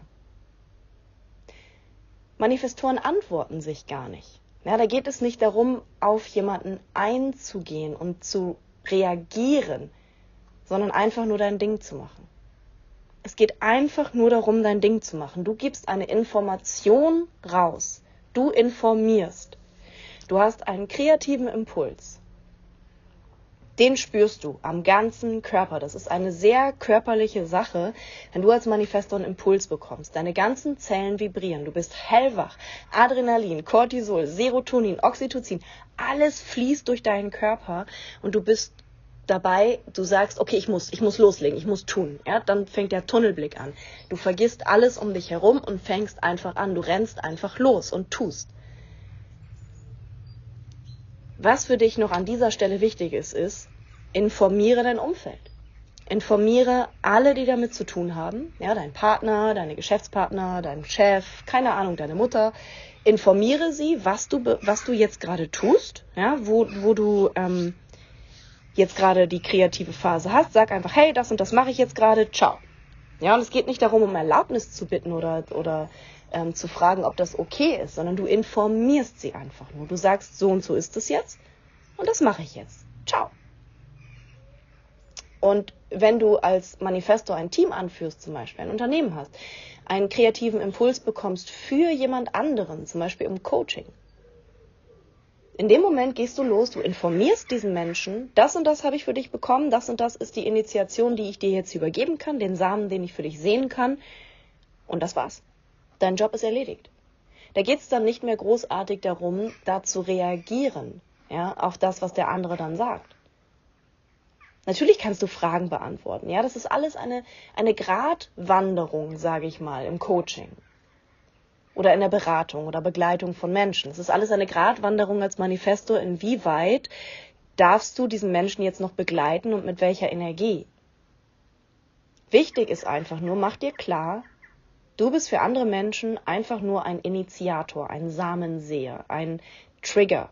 Du triggerst die Menschen an, ins Handeln zu kommen, etwas umzusetzen, eine Idee ins Leben zu rufen. Und das ist auch schon alles. Weshalb oftmals ein Coaching bei mir mit ein, zwei, drei Sitzungen erledigt ist, dann spüre ich selbst, nehme ich wahr, ah, okay, jetzt habe ich alles gesagt, was ich sagen musste, jetzt ist vorbei. Ja? Und dann kann man natürlich eine Frage stellen und sagen, gibt es hier noch etwas anderes zu tun? Gibt es ein Next Level, das wir hier gemeinsam gehen können? Und wenn die Antwort ist, nee, das war's, ja, dafür war es jetzt gut, dann war's das. Und dann darfst du, wenn du jetzt mal als Manifesto im Coaching-Bereich zum Beispiel tätig bist oder in der Beratung, dann darfst du dich als Manifesto auch zurückziehen und sagen, du, pass auf, das war's. Ja, das, das ist das, was ich jetzt dir für den Moment geben kann. Ich ziehe mich jetzt zurück. Weshalb es oft für Manifestoren auch so ist, dass sie, wenn sie als Coach im Beratenden tätig sind, dass es nicht unbedingt darum geht, Menschen über mehrere Monate oder ein Jahr oder noch länger zu begleiten und immer wieder zu reagieren und zu antworten auf dieses Problemsuchen vom anderen. Ja, sondern es geht wirklich nur um den Initiierungsprozess. Und dann darfst du dich zurückziehen. Und du darfst auch mehrere Wochen oder mehrere Monate dann gar nicht mit dieser Person in Kontakt gehen, um dann, wenn du den Impuls wieder spürst, wieder in Kontakt zu gehen. Ja, also kreiere dir deine eigene Möglichkeit, wenn du zum Beispiel im Bereich Coaching unterwegs bist, wie du mit deinen Klienten arbeiten möchtest. Ja, möchtest du wirklich jede Woche zwölf Termine mit den gleichen Personen haben? Entspricht es deinem persönlichen Profil? Ist es das, was dich glücklich macht? Ist es das, was du auch erfüllen kannst, ja? Ohne dass du nach ein paar Monaten sagst, das geht mir so doll auf den Sack, dass ich ständig verfügbar sein muss. Ich kann meinen Rest-Cycle gar nicht ähm, erleben. Ich kann ihn gar nicht ausleben und gar nicht, mich selber da gar nicht ehren und gar nicht in der Erlaubnis sein, wenn ich jeden Tag Termine habe, bei denen ich da sein muss. Also wie kann es für dich gehen? Ja, egal ob du jetzt Coach bist oder ob du irgendwas anderes machst, wie kann es für dich als Manifestor möglich werden, dass du deinen Energien, ja, dem wie du halt funktionierst, gerecht werden kannst und trotzdem eine Tätigkeit ausführen kannst, die dir dient. Ja, vielleicht kannst du zum Beispiel Offline-Produkte herstellen. Du kannst Meditationen verkaufen. Du kannst ein passives Einkommen kreieren, wo du nicht physisch anwesend sein musst. Ja, oder was ich zum Beispiel mache, ist Podcast-Folgen aufnehmen. Wenn ich in einem kreativen Zyklus bin, dann nehme ich vier, fünf, zehn, zwanzig Podcast-Folgen auf, bis ich wieder rücklings hinten umfalle und sage, so jetzt kann ich nicht mehr. Dann habe ich aber 20 Podcast-Folgen und dann kann ich die halt jede Woche streamen. Ja, dann kann ich die Woche für Woche raushauen. Genauso mit Instagram-Videos oder mit Posts. In meiner kreativen Zeit schreibe ich die vor, dann sind die da. Und an den anderen Tagen, wo ich im, im Ruhemodus bin, ja, da gebe ich mir dann für diese Posts und für die ähm, Social Media Arbeit und für, für alles das, da gebe ich mir dann halt eine Stunde am Tag, wo ich sage, so jetzt klopp ich die Videos raus, jetzt klopp ich die Posts raus, jetzt klopp ich die Podcast-Folgen raus und die Videos und dann ist erstmal wieder gut. Ja, dann habe ich das erledigt und dann kann ich zurück in meinen Rest-Cycle gehen und sagen, hey, ja, mich selber anerkennen, mir auf die Schulter klopfen, sagen, ich habe das gut gemacht, mich nicht vergleichen und weiter geht's mit meinem Rest-Cycle. Und was dann noch erschwerend obendrauf kommt, ja, so wie immer, ist, du kreierst dir mit deinen Gedanken deine eigene Realität. Ja, diese self-fulfilling prophecy, selbsterfüllende Prophezeiung. Wenn du also deinen Fokus ausgerichtet hast auf das Haar in der Suppe, finde den Fehler, ich bin nicht gut genug, dann wirst du dir im Außen ständig den Beweis dafür erschaffen, dass du nicht gut genug bist. Und dann bekommst du dieses innerliche, diesen innerlichen Kampf, ja, du kommst in diesen innerlichen Kampf von ich ich will mich nicht vergleichen und ich weiß eigentlich, ich darf so sein, wie ich bin. Aber es wird mir im Außen immer wieder gespiegelt, dass ich nicht gut genug bin. Ja, die anderen sind erfolgreicher im Coaching. Die haben mehr Geld auf dem Konto als ich. Ja, die Beziehungen von anderen Menschen laufen besser. Die scheinen glücklich zu sein und ich sitze schon wieder alleine hier. Ja, all diese internen Zweifel und Glaubenssätze werden dadurch immer wieder angetriggert. Und dann landest du in dieser Dauerschleife von ich bin nicht gut genug. Ja, du beweist dir jeden Tag wieder selber, du möchtest da recht haben, dass du nicht gut genug bist. Und es erfordert einfach eine unglaubliche Disziplin zu sagen, ich glaube den Scheiß jetzt nicht mehr. Ich erzähle mir den Scheiß auch nicht mehr. Ich erlaube mir einfach, dass ich so sein darf, wie ich bin. Auch wenn ich auf der Couch liege, drei Tage lang und Star Wars gucke, ich darf so sein, wie ich bin. Und nur weil andere jeden Tag schaffen, schaffen, schaffen, schaffen, schaffen, sind sie nicht mehr wert, sind die nicht besser als du. Ja, die haben nur eine andere Energie. Also erlaube dir wirklich, diesen Energietyp, den du hast, zu leben. Ja, wir können es noch viel, viel einfacher machen. Ich müsste gar nicht auf das Manifestor-Sein eingehen. Du brauchst im Grunde genommen gar nicht diese Schublade, in die du dich reinstecken kannst. Von, jo, ich bin ein Manifestor, nur 80 Prozent der Zeit bin ich in meinem Rest-Cycle und deswegen kann ich jetzt nicht. Nein, das sind Ansichten. Ja? Geh in die Erlaubnis für dich. Wie ist das für dich? Was ist hier der größte Beitrag für dich, wenn du keine Ansichten hast? Was ist hier der größte Beitrag? Wo geht der Raum auf? Wenn du dich jetzt knechtest und sagst, oh, ich muss mein Business voranbringen, ich muss heute noch 100 Kunden anschreiben und äh, ich sollte 17 Posts machen und dies und jenes und keine Ahnung was, ja, hasseln, hasseln, hasseln, ich muss die Kinder von der äh, Kita abholen, dann muss ich dies machen, dann muss ich das machen. Ist es das, was dir mehr Raum gibt? Oder wäre es heute zum Beispiel, äh, dich, obwohl das Wetter gut ist, hinzusetzen, Star Wars zu gucken, Popcorn zu essen und den Hund zu streicheln, ja? Wenn dir das mehr Raum macht dann ist das das, was zu tun ist. Und hier geht es nicht darum, die Komfortzone nicht verlassen zu wollen. Es geht darum, die Bedürfnisse deines Körpers und deines Energiesystems zu ehren. Ja, es geht nicht darum, dich jetzt zu beschmulen und zu sagen, ich sitze jetzt nur noch auf dem Sofa, weil ich bin ein Manifestor und deswegen muss ich gar nichts tun hier. Das ist auch nicht korrekt, ja. Du kannst als Manifestor nur etwas erschaffen, wenn du etwas tust. Aber das heißt nicht, dass du kontinuierlich tust. Es kann sein, dass du einen massiven kreativen Flow hast und du fetzt so richtig was raus. Und dann ist aber auch wirklich für teilweise Monate Schluss. Ja, und das klingt jetzt heftig und es klingt viel und es klingt, als könnte man damit in dieser Welt, in dieser freien Wirtschaft nicht bestehen. Finde einen Weg. Ja, das ist total wichtig. Finde einen Weg. Wenn du nicht erschöpft sein willst und ausgebrannt und äh, dich selbst verneinend durchs Leben gehen möchtest, wenn du aufhören möchtest, ein People-Pleaser zu sein, aufhören möchtest, in, in Ärger und Frustration und Wut vor dich hinzudümpeln, ja, und das kann sich manchmal auch als Trauer zeigen, weil wir uns Wut nicht erlauben, dann bist du viel traurig, dann bist du lethargisch und fühlst dich depressiv, ja. Das alles passiert, wenn du in deinem Nicht selbst bist, wenn du etwas tust, wenn du etwas verkörperst, was dir nicht entspricht. Und dann schau hin. Was kannst du hier tun? Was kannst du hier verändern? Was gibt's hier zu sein? Wo ist der Widerstand? Gut, kommen wir zur nächsten Urwunde für speziell für Manifestoren. Das ist Kontrolle. da habe ich schon letzte Woche, wann auch immer, ein Video, ein äh, Call dazu gemacht zur Kontrolle, zum Thema Kontrolle. Und ich möchte jetzt noch mal ein bisschen spezieller darauf eingehen, hier ganz ähm, intensiv auf den Manifestor.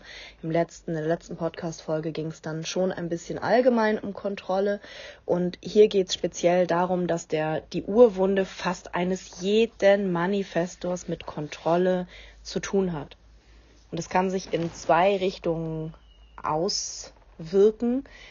Die einen Manifestoren, die kontrollieren wollen, die alles und jeden um sich herum kontrollieren wollen, um jeden Preis, jede Situation, jeden Menschen alles zu kontrollieren und überall die Finger drin zu haben.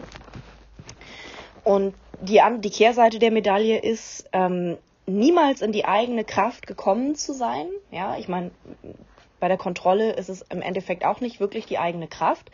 Es ist die Übersteuerung der eigenen Kraft, die Überkompensation.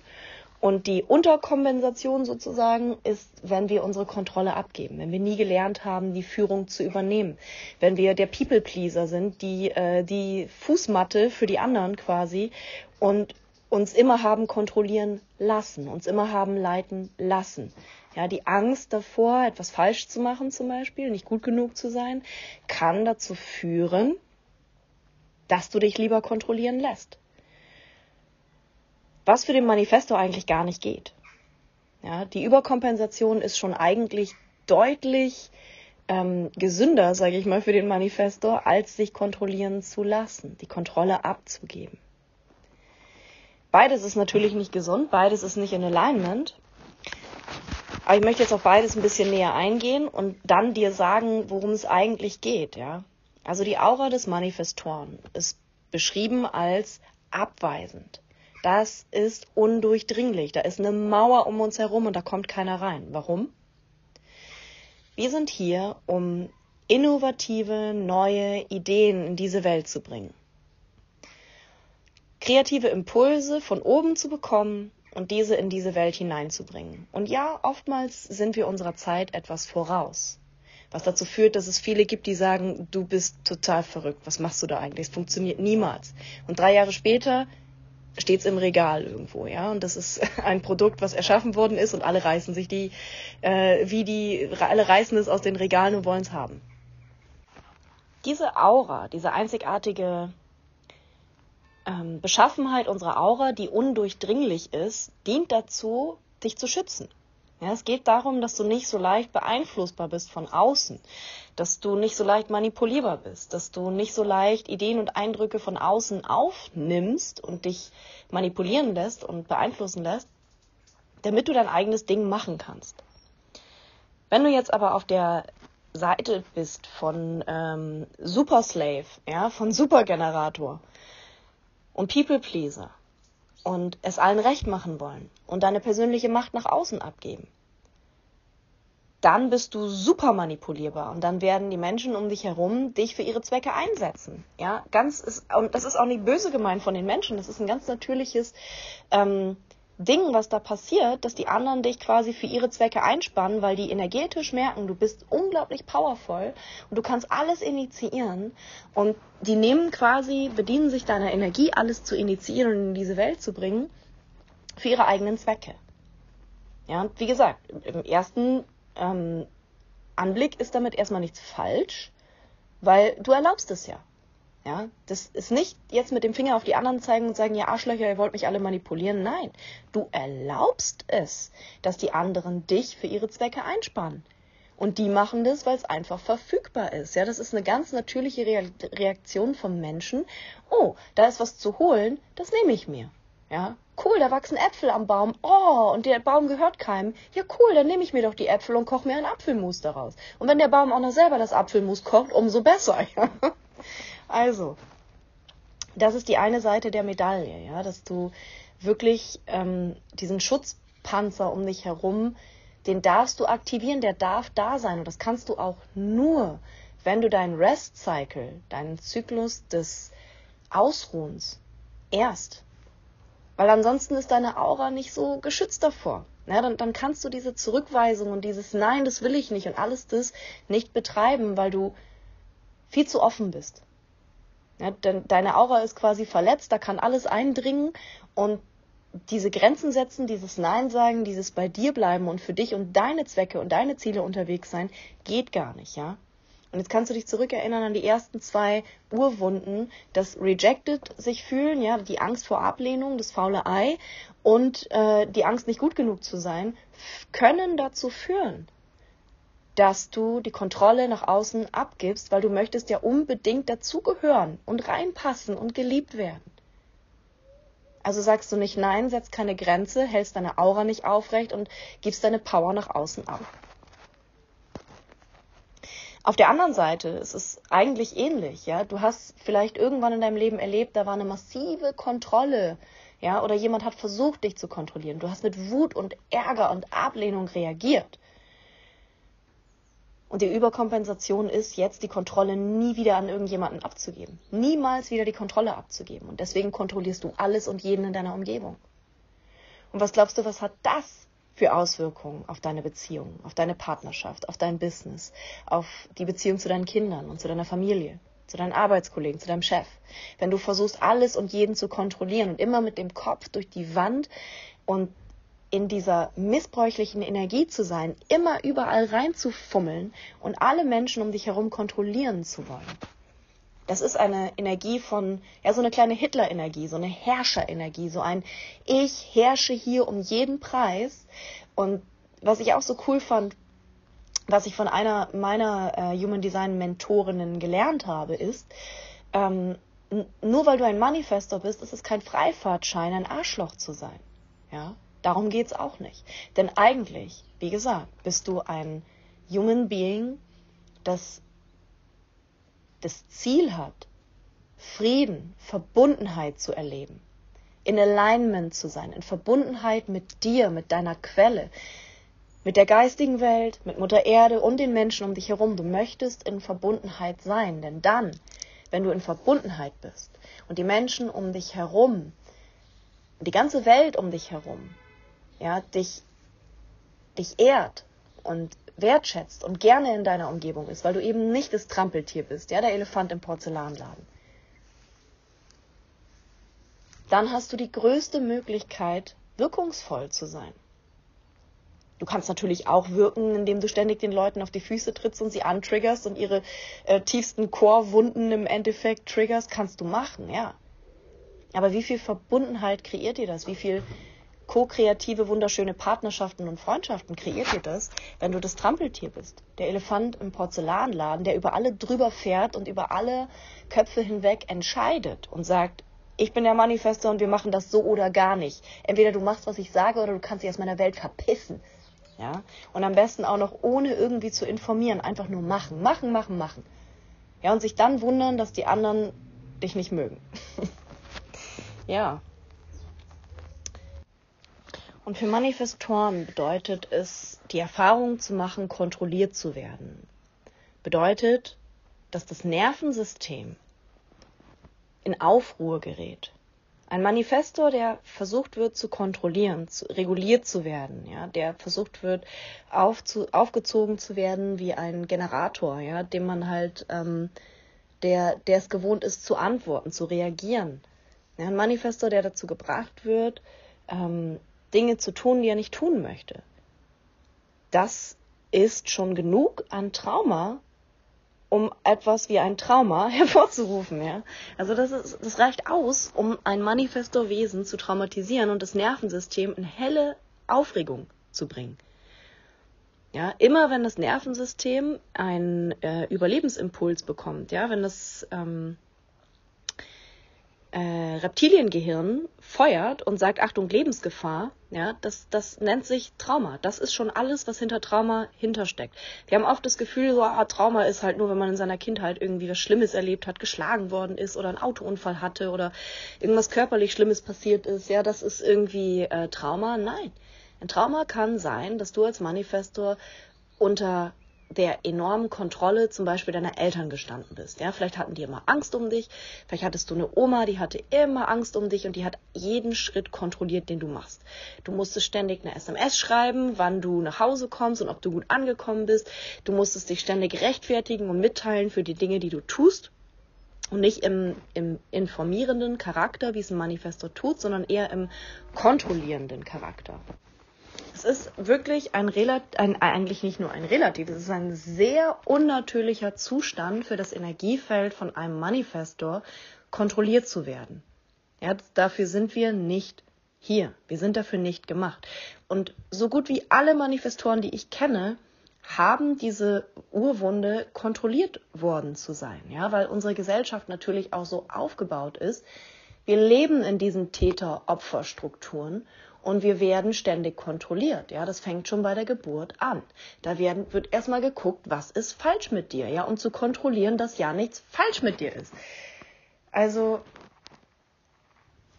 frag dich mal gerne, ähm, wie stehst du zu dem Thema Kontrolle, wenn du hier als Manifestor bist?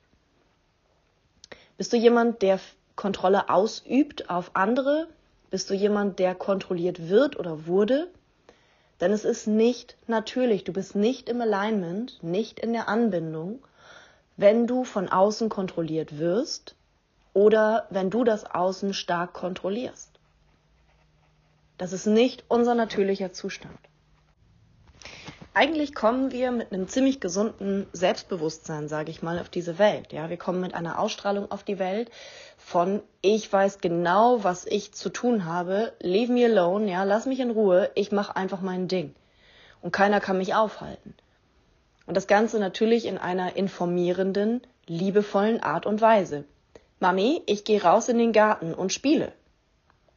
Und nicht Mami darf ich. Ja? Mami, ich gehe raus in den Garten und spiele. Ja? Informiere deine Mami.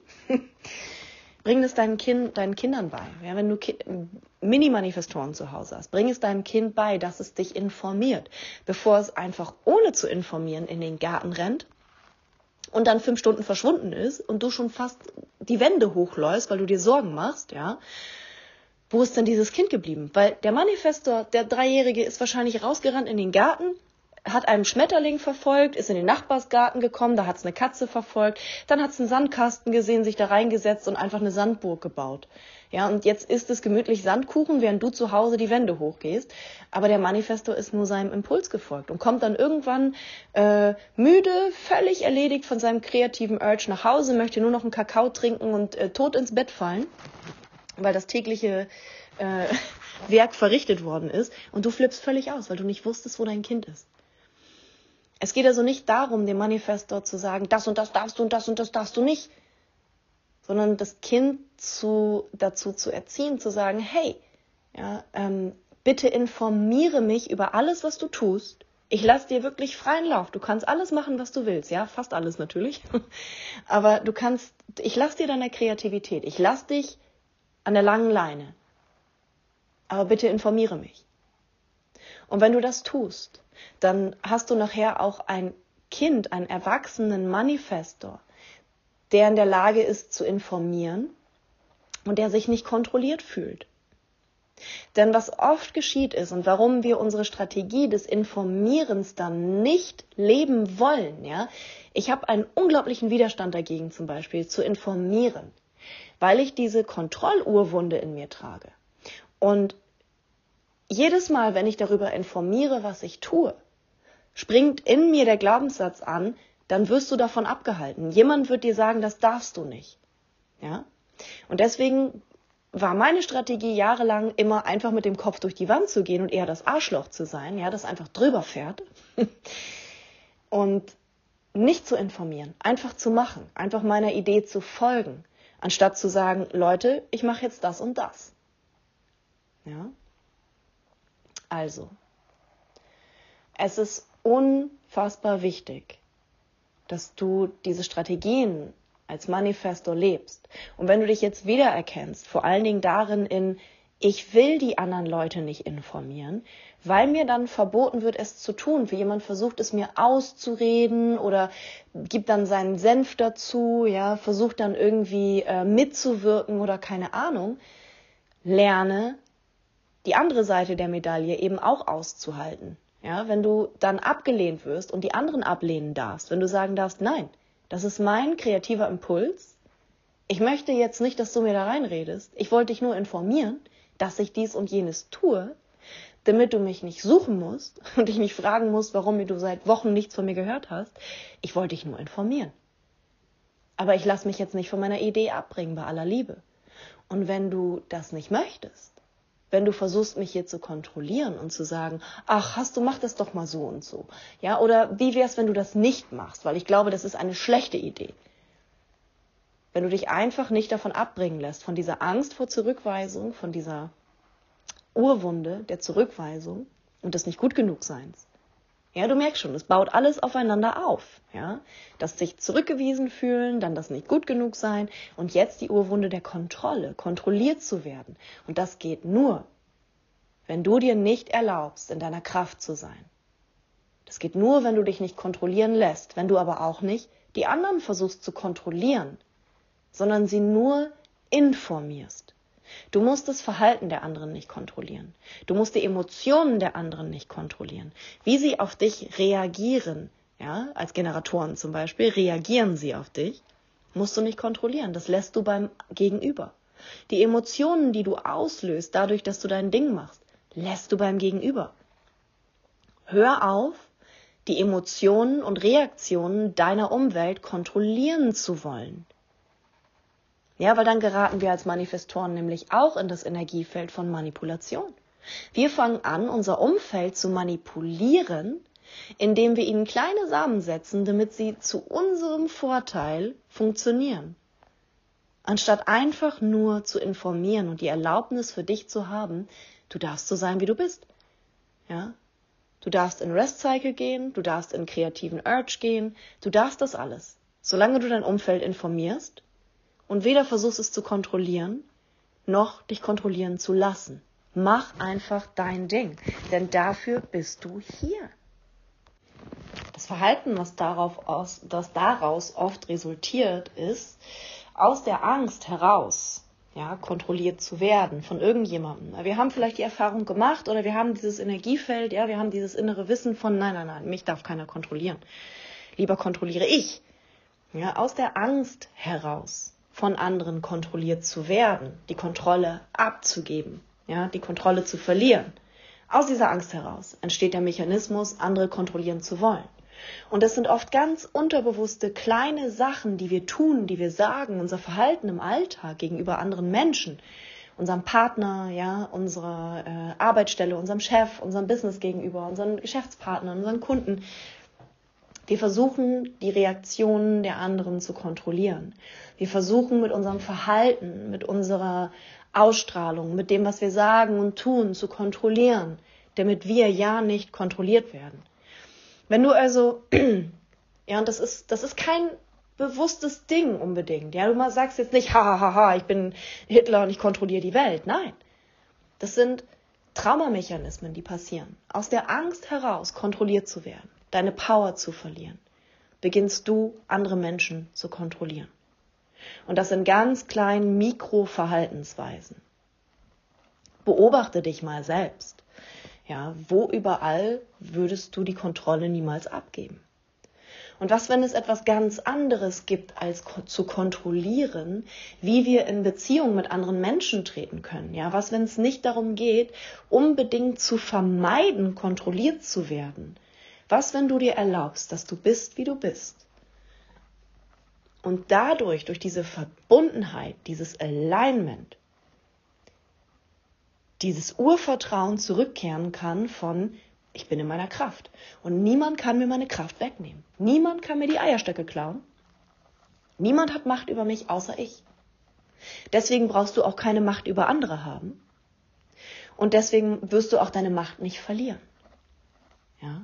Was, wenn es hier um eine klare Wahl geht, dass du die Bestimmerin deiner Realität bist, dass du das mächtigste Wesen in deinem Universum bist und dass dein Wort Gesetz ist und dass es darum geht, wie du es gerne hättest. Und zwar in Verbundenheit mit deiner Umgebung. Und die Strategie ist hier immer noch informieren. Informiere deine Umgebung. Gewöhne dir ab, um Erlaubnis zu bitten. Gewöhne dir ab, unterwürfig zu sein. Gewöhne dir aber auch ab, deine Umgebung mit deinem Verhalten kontrollieren zu wollen, damit sie ja das tun, was du willst, damit sie dich nicht kontrollieren, ja? Das ist a tricky thing hier. Und woran du ganz genau merken kannst, ist, dass du gerade in einem Kontrollthema drin bist, ist, wenn du in Interaktion mit anderen Menschen wütend wirst, wenn du angepisst bist, wenn du genervt bist, wenn du dieses, diesen Rage in dir hast. Ja, wenn du merkst, der ganze Körper brennt vor Wut.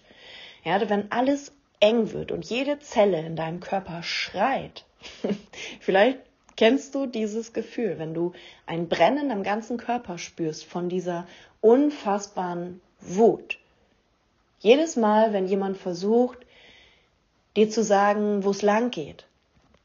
Ja, jedes Mal, wenn jemand vermeintlich über deine Grenzen tritt, ja, nicht mit dem Finger nach außen zeigen und sagen, du, du, du, du versuchst mich zu kontrollieren, ja, dieses, die Wut, die dann kommt, sondern dann zu schauen, ah, guck mal, jetzt schaue ich mal in mich rein.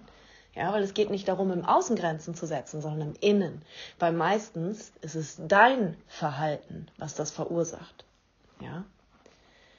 Deine Vermeidung davon, die Angst davor, kontrolliert zu werden, das unbedingte Vermeiden davon, kontrolliert zu werden, die Nichterlaubnis, der Widerstand gegen Kontrolle, sorgt dafür, dass im Außen immer mehr Menschen auf dich zukommen, die versuchen, dich zu kontrollieren.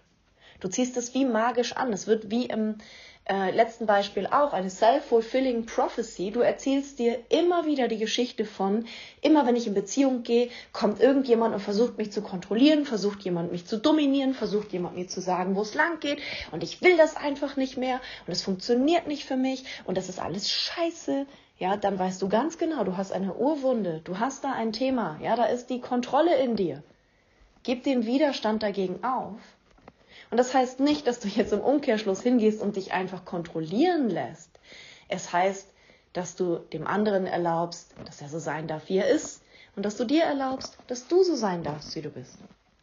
Das heißt, an dich tritt jemand heran, zum Beispiel dein Partner, und sagt dir, so und so darfst du den Geschirrspüler nicht einräumen, du musst das anders machen, äh, die, die Gläser gehören dahin, das Besteck gehört hierhin und überhaupt, wie sieht das denn hier aus? Wir könnten doch total viel Geld sparen, wenn du den Geschirrspüler vernünftig einräumen würdest, bla bla bla. Ja, also hier, dein Partner möchte dir sagen, wie du bitte den Geschirrspüler einzuräumen hast, weil so wie du das machst, geht das gar nicht. Und das bedient gleich mehrere deiner Urwunden zugleich, deswegen ist Partnerschaft so ein lustiges Thema dafür der versucht zu kontrollieren, wie du dich verhältst. Der erzählt dir auch noch, dass du was falsch machst. Ja, zweite Urwunde von ich, ich kann es halt nicht, mache eh nichts richtig, das Haar in der Suppe ist mal wieder gefunden. Und erste Urwunde, Ablehnung, mein Partner hat mich nicht lieb, der schreit mich an, weil der Geschirrspüler nicht richtig eingeräumt ist. Du hast alle drei Urwunden auf einmal in diesem Beispiel. Was machst du jetzt? Ja? Was, wie kannst du jetzt hier eine Frage stellen? Die den Raum eröffnet, der für euch beide der größte Beitrag ist. Ja, worum es hier jetzt wirklich? Könntest du zum Beispiel einfach die Erlaubnis dafür sein, dass dein Partner sagt, hey, äh, wenn wir den Geschirrspüler so und so einräumen, dann könnte es sein, dass wir Geld sparen. Ja, das, also das wäre für uns alle doch toll. Und du sagst, ja, okay, eigentlich, ja, vielleicht hat er ja recht. Oder dieses Beispiel könnte dazu führen, dass du einen eigenen neuen kreativen Impuls hast und den geilsten Geschirrspüler der Welt entwickelst, ja? Vielleicht geht es darum dabei. Oder du könntest deinem Partner ganz in Ruhe erklären, weshalb es für dich persönlich entweder völlig egal ist, wie der Geschirrspüler eingeräumt ist, oder du deinen Weg des Geschirrspüler-Einräumens besser findest ja, was gibt es hier für Lösungen für diese Situation? Und dann zu sehen, ja, dein Partner hat auch seine Urwunden. Und der wird dir das auch aus bestimmten Mechanismen heraus erzählen. Diese Erlaubnis dafür zu haben, ja, zu sagen so, ja, hm, okay, cool. Ja, die Offenheit, den Raum zu öffnen und nicht gleich zu reagieren. Und dann auch den Trigger zu verarbeiten von, oh mein Gott, mein Partner kritisiert mich, ähm, ich bin hier total falsch, äh, der macht mich jetzt komplett nieder hier und äh, ich fühle mich rejected, ich fühle mich zurückgewiesen. Erkenne, dass das alles in dir, in deinen Urwunden liegt und nur deshalb geschieht, weil du hier ein Thema hast mit zurückgewiesen werden, mit nicht gut genug sein, mit Kontrolle. Und so wie es halt immer ist, ja, der Partner hat die gleichen Urwunden wie du. Immer. Es ist immer genau der Spiegel, ja. Entweder auf der anderen Seite der Medaille, also im anderen Extrem, im anderen Pol, oder auf demselben. Ja.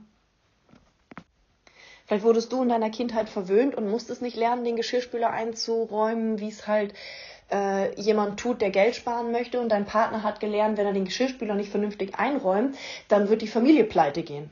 Ja, und vielleicht ist das genau der Kontrast, den ihr beide da miteinander habt in diesem Beispiel. Und bitte wende das einfach auf dein Beispiel an. Ja, ich finde dieses Geschirrspülerbeispiel einfach immer sehr ähm, ja, prägnant und sehr äh, eindringlich dafür, was es halt ist. Also was ist hier Kontrolle, was Kontrolle eigentlich gar nicht ist? Und was ist Kontrolle gar nicht, was Kontrolle eigentlich ist?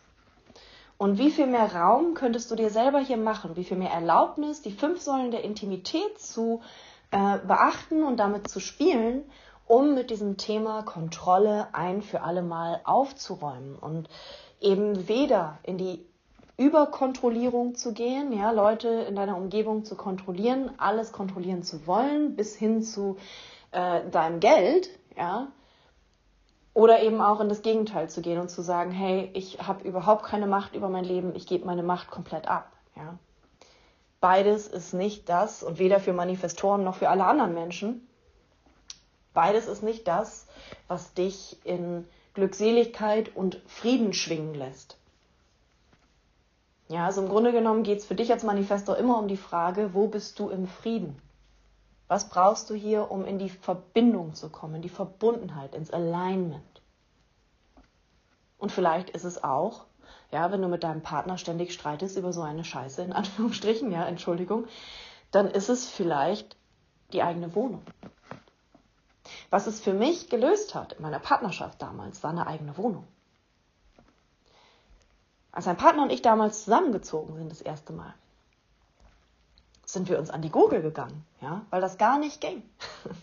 weil da einfach auf der einen Seite diese Overcontrol, also wir haben beide versucht, uns gegenseitig so sehr zu kontrollieren, dass wir nur aneinander geraten sind. Und die Lösung im Endeffekt war, auseinanderzugehen. Als Paar zusammenzubleiben, aber jeder hat seine eigene Wohnung. Und für mich persönlich ist es super cool, meine eigene Wohnung zu haben, meinen Rückzugsort zu haben. In meinem eigenen Bett, alleine in meiner eigenen Aura zu schlafen zum Beispiel. Ja, das ist für mich, sind Werte, die mir unglaublich wichtig sind. Weil ich da gut auftanken kann, weil ich meinen eigenen Space habe, weil niemand versucht, mich zu kontrollieren. das heißt nicht, dass ich mit niemandem zusammenleben kann. Ja, es ist sicherlich möglich. Es ist garantiert möglich als Manifestor mit einer Familie. Ich habe dafür auch Beispiele in meinem Coaching. Ähm, da werden wir der, der Tage auch nochmal, ähm, werde ich hier nochmal ein bisschen Input geben. Es kommt dann jetzt eine neue ähm, Interviewreihe raus mit Manifestoren. Da könnt ihr euch schon mal drauf freuen. Ich werde verschiedenste Manifestoren, die ich innerhalb meines Coachings oder auf meiner Reise kennengelernt habe, die die unterschiedlichsten Bereiche im Leben ansprechen. Mal geht es um Partnerschaft, mal geht es um ähm, Business, ja, wie werde ich ein Self-Made Millionär als Manifestor und so weiter. Viele, viele spannende Themen. Ähm, und auch als Manifestor Mama, ja, mit einer Familie und einem Partner und alles das. Also da kommen sehr, sehr viele spannende Themen und Beispiele aus dem echten Leben auf euch zu. So, nur mal ganz kurz dazwischen ähm, gestreut. Und die letzte Urwunde, die ich für heute ähm, mit euch besprechen möchte, weil ich sehe, es ist schon ein bisschen Zeit vergangen. Also wenn du noch hier bist und noch zuhörst, danke dafür, dass du dir diese sehr äußerst lange Podcast-Folge anhörst. Ähm, die vierte und letzte Urwunde, die Angst vor Mittelmäßigkeit. Ja, ich weiß, ich hätte vielleicht einen Trigger-Alarm setzen sollen. Das äh, klingt sehr arrogant. Das klingt überhaupt nicht nach ähm, Verbundenheit und Liebe, ja, weil es total bewertend ist. Aber so sind wir Menschen, wir werten. Und der Manifestor hat dieses Geburtserbe, trägt diese epigenetische Information in sich, etwas Besonderes hier auf die Erde zu bringen. Ja, und nicht besonders im Sinne von wertend, sondern besonders im Sinne von besonders. Ja, du bringst etwas mit in diese Welt, was neu ist, was innovativ ist. Du bist ein Pionier, wenn du hierher kommst. Wenn du die, die Energie eines Manifestos mitbringst, bist du ein Pionier. Du bist dazu hier, größer zu denken, weiter zu denken, neue Projekte zu starten, die vielleicht noch nie da gewesen sind. Oder auch alte Ideen aufzugreifen und sie komplett neu zu erfinden. Ja, du musst nicht immer das Rad neu erfinden. Aber ein, ein eine Idee von jemand anderem, die schon länger besteht, ein System, was schon länger besteht, zu nehmen und es zu erneuern. Ja, im Endeffekt ist ja auch das, was der Ra Uruhu, der dieses Human Design gechannelt hat, nichts anderes, was der gemacht hat. Es gab bestehende Systeme auf dieser Welt, wie das I Ching, wie Astrologie, wie Numerologie und so weiter. Und all diese Systeme, die schon da waren, hat er einfließen lassen in dieses Human Design. Das Human Design ist ja eine Mischung aus all diesen, diesen Systemen, die Menschen in ihren Charaktereigenschaften charakterisieren und hat das nochmal neu erfunden, ja, zusammen mit der geistigen Welt, mit diesem Channeling. Ja, Channeling klingt immer so wahnsinnig besonders, als wäre da jetzt irgendwie der, ne, der Heilige Geist vom Himmel gefahren und hätte ihm das halt äh, gesagt. Das ist ganz natürlich für einen Manifestor. Wenn du Manifestor bist, ist es ganz natürlich für dich, dass du deine kreativen Impulse von oben bekommst. Und nicht von oben, von, ja, was weiß ich, äh, das, das ist nichts Besonderes. Wir leben in einer Informationswolke, ja, Infocloud. Und diese Informationswolke namens Akasha-Chronik oder Weltengedächtnis oder auch von mir aus der große Datenspeicher, du kannst all diese Energien da oben abzapfen. Es gibt eine Menge Dateien, die da gespeichert sind. Ja, und diese Dateien ist der Manifestor in der Lage zu öffnen und von der fünften Dimension aus der Akasha-Chronik, aus dem Riesendatenspeicher nach unten zu bringen in die Welt. Entweder als was Neues, was komplett noch nie da gewesen ist, oder als etwas, was schon da gewesen ist, aber in einer abgewandelten, verbesserten, innovativeren, freieren, neueren Version. Aus diesem Urcall, sage ich mal, ja, also äh, Ruf, aus dieser Berufung heraus, unbedingt etwas Neues erschaffen zu wollen, unbedingt etwas Bahnbrechendes erschaffen zu wollen. Ja, und das kann auch etwas Bahnbrechendes innerhalb eines zum Beispiel Familiengefüges ähm, sein. Ja, bahnbrechend heißt nicht, dass du jetzt der nächste Bill Gates werden musst, ja, oder bitte nicht, ja, dass du der nächste Nelson Mandela werden musst oder keine Ahnung. Bleiben wir mal bei den ähm, Manifestoren, dass du die nächste Frida Kahlo werden musst oder der nächste Putin oder äh, der nächste Jesus, ja. Das waren alles Manifestoren. Ähm, es bedeutet, dass du auch im kleinen Rahmen, jetzt zum Beispiel innerhalb deines Familiensystems, vielleicht die Erste bist, die da ausbricht aus diesem Familienmuster. Ja? Ganz ohne Wertung. Etwas Wunderbares Neues erschaffen, ganz ohne Wertung.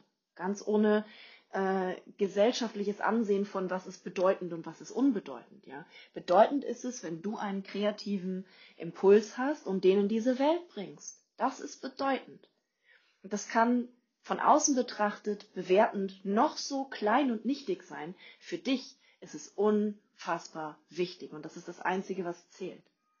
Und dann hast du das Gefühl, als Manifesto etwas Großartiges zu erschaffen, etwas Bahnbrechendes zu erschaffen. Ja, dann hast du das Gefühl, wow, ich bin voll in meiner Kraft und ich schaffe es und yeah, ich sprenge alle Grenzen, geil, ich ja, bin voll im Flow. Und die Angst davor, dass dir das nicht geschieht, dass du nicht in der Lage bist, etwas Großartiges zu erschaffen, dass du es nicht schaffen wirst, dass du nie, niemals gut genug sein wirst, dass du dir niemals erlaubst, so groß zu sein, so weit zu denken, ja, dass du, dass du eh abgelehnt wirst, dass eh alle anderen sagen werden, das ist scheiße, ja, dass es irgendjemanden geben wird, der das kontrolliert. Und sei es unser Staat, ja, dass der Staat sagt, deine Idee entspricht nicht unseren Gesetzen, das darfst du nicht machen. Ja, Kontrollmechanismen gibt es überall. Wie gesagt, wir sind mit Kontrollmechanismen aufgewachsen. Und gerade im deutschsprachigen Raum. Ja, ich glaube, es gibt fast kein anderes Land auf der Welt, wo es mehr Kontrollmechanismen gibt im System, in der Bürokratie, die versuchen, dich zu kontrollieren, die versuchen dir vorzuschreiben, was richtig und was falsch ist.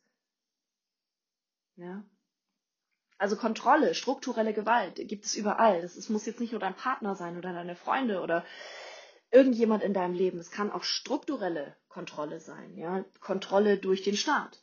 Dadurch, dass irgendjemand ein Patent auf das hat, was du dir da ausgedacht hast, ja. Kontrolle kann von überall kommen. Und diese Angst davor, niemals gut genug zu sein, es niemals zu schaffen, über diesen, diese Mittelmäßigkeit hinaus dein besonderes Ding in diese Welt zu bringen.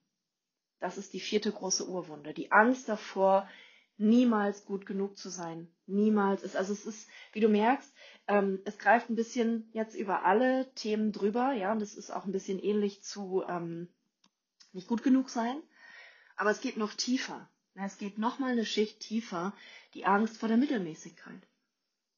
Die Angst, nicht bedeutend zu sein. Die Angst, deinen Seelenauftrag hier als Manifestor, mit dem du hierher gekommen bist, nämlich etwas Innovatives und Neues in die Welt zu bringen, was die Welt verändern wird, das nicht zu schaffen. Das ist eine der größten Ängste des Manifestors.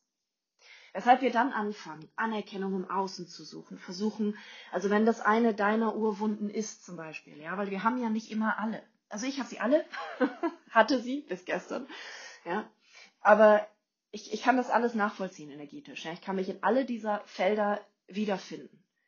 Aber vielleicht sagst du auch, hm, nö, das, davor habe ich eigentlich gar keine Angst. Ja, mittelmäßig sein ist mir eigentlich egal. Also da, da habe ich keine Urwunde.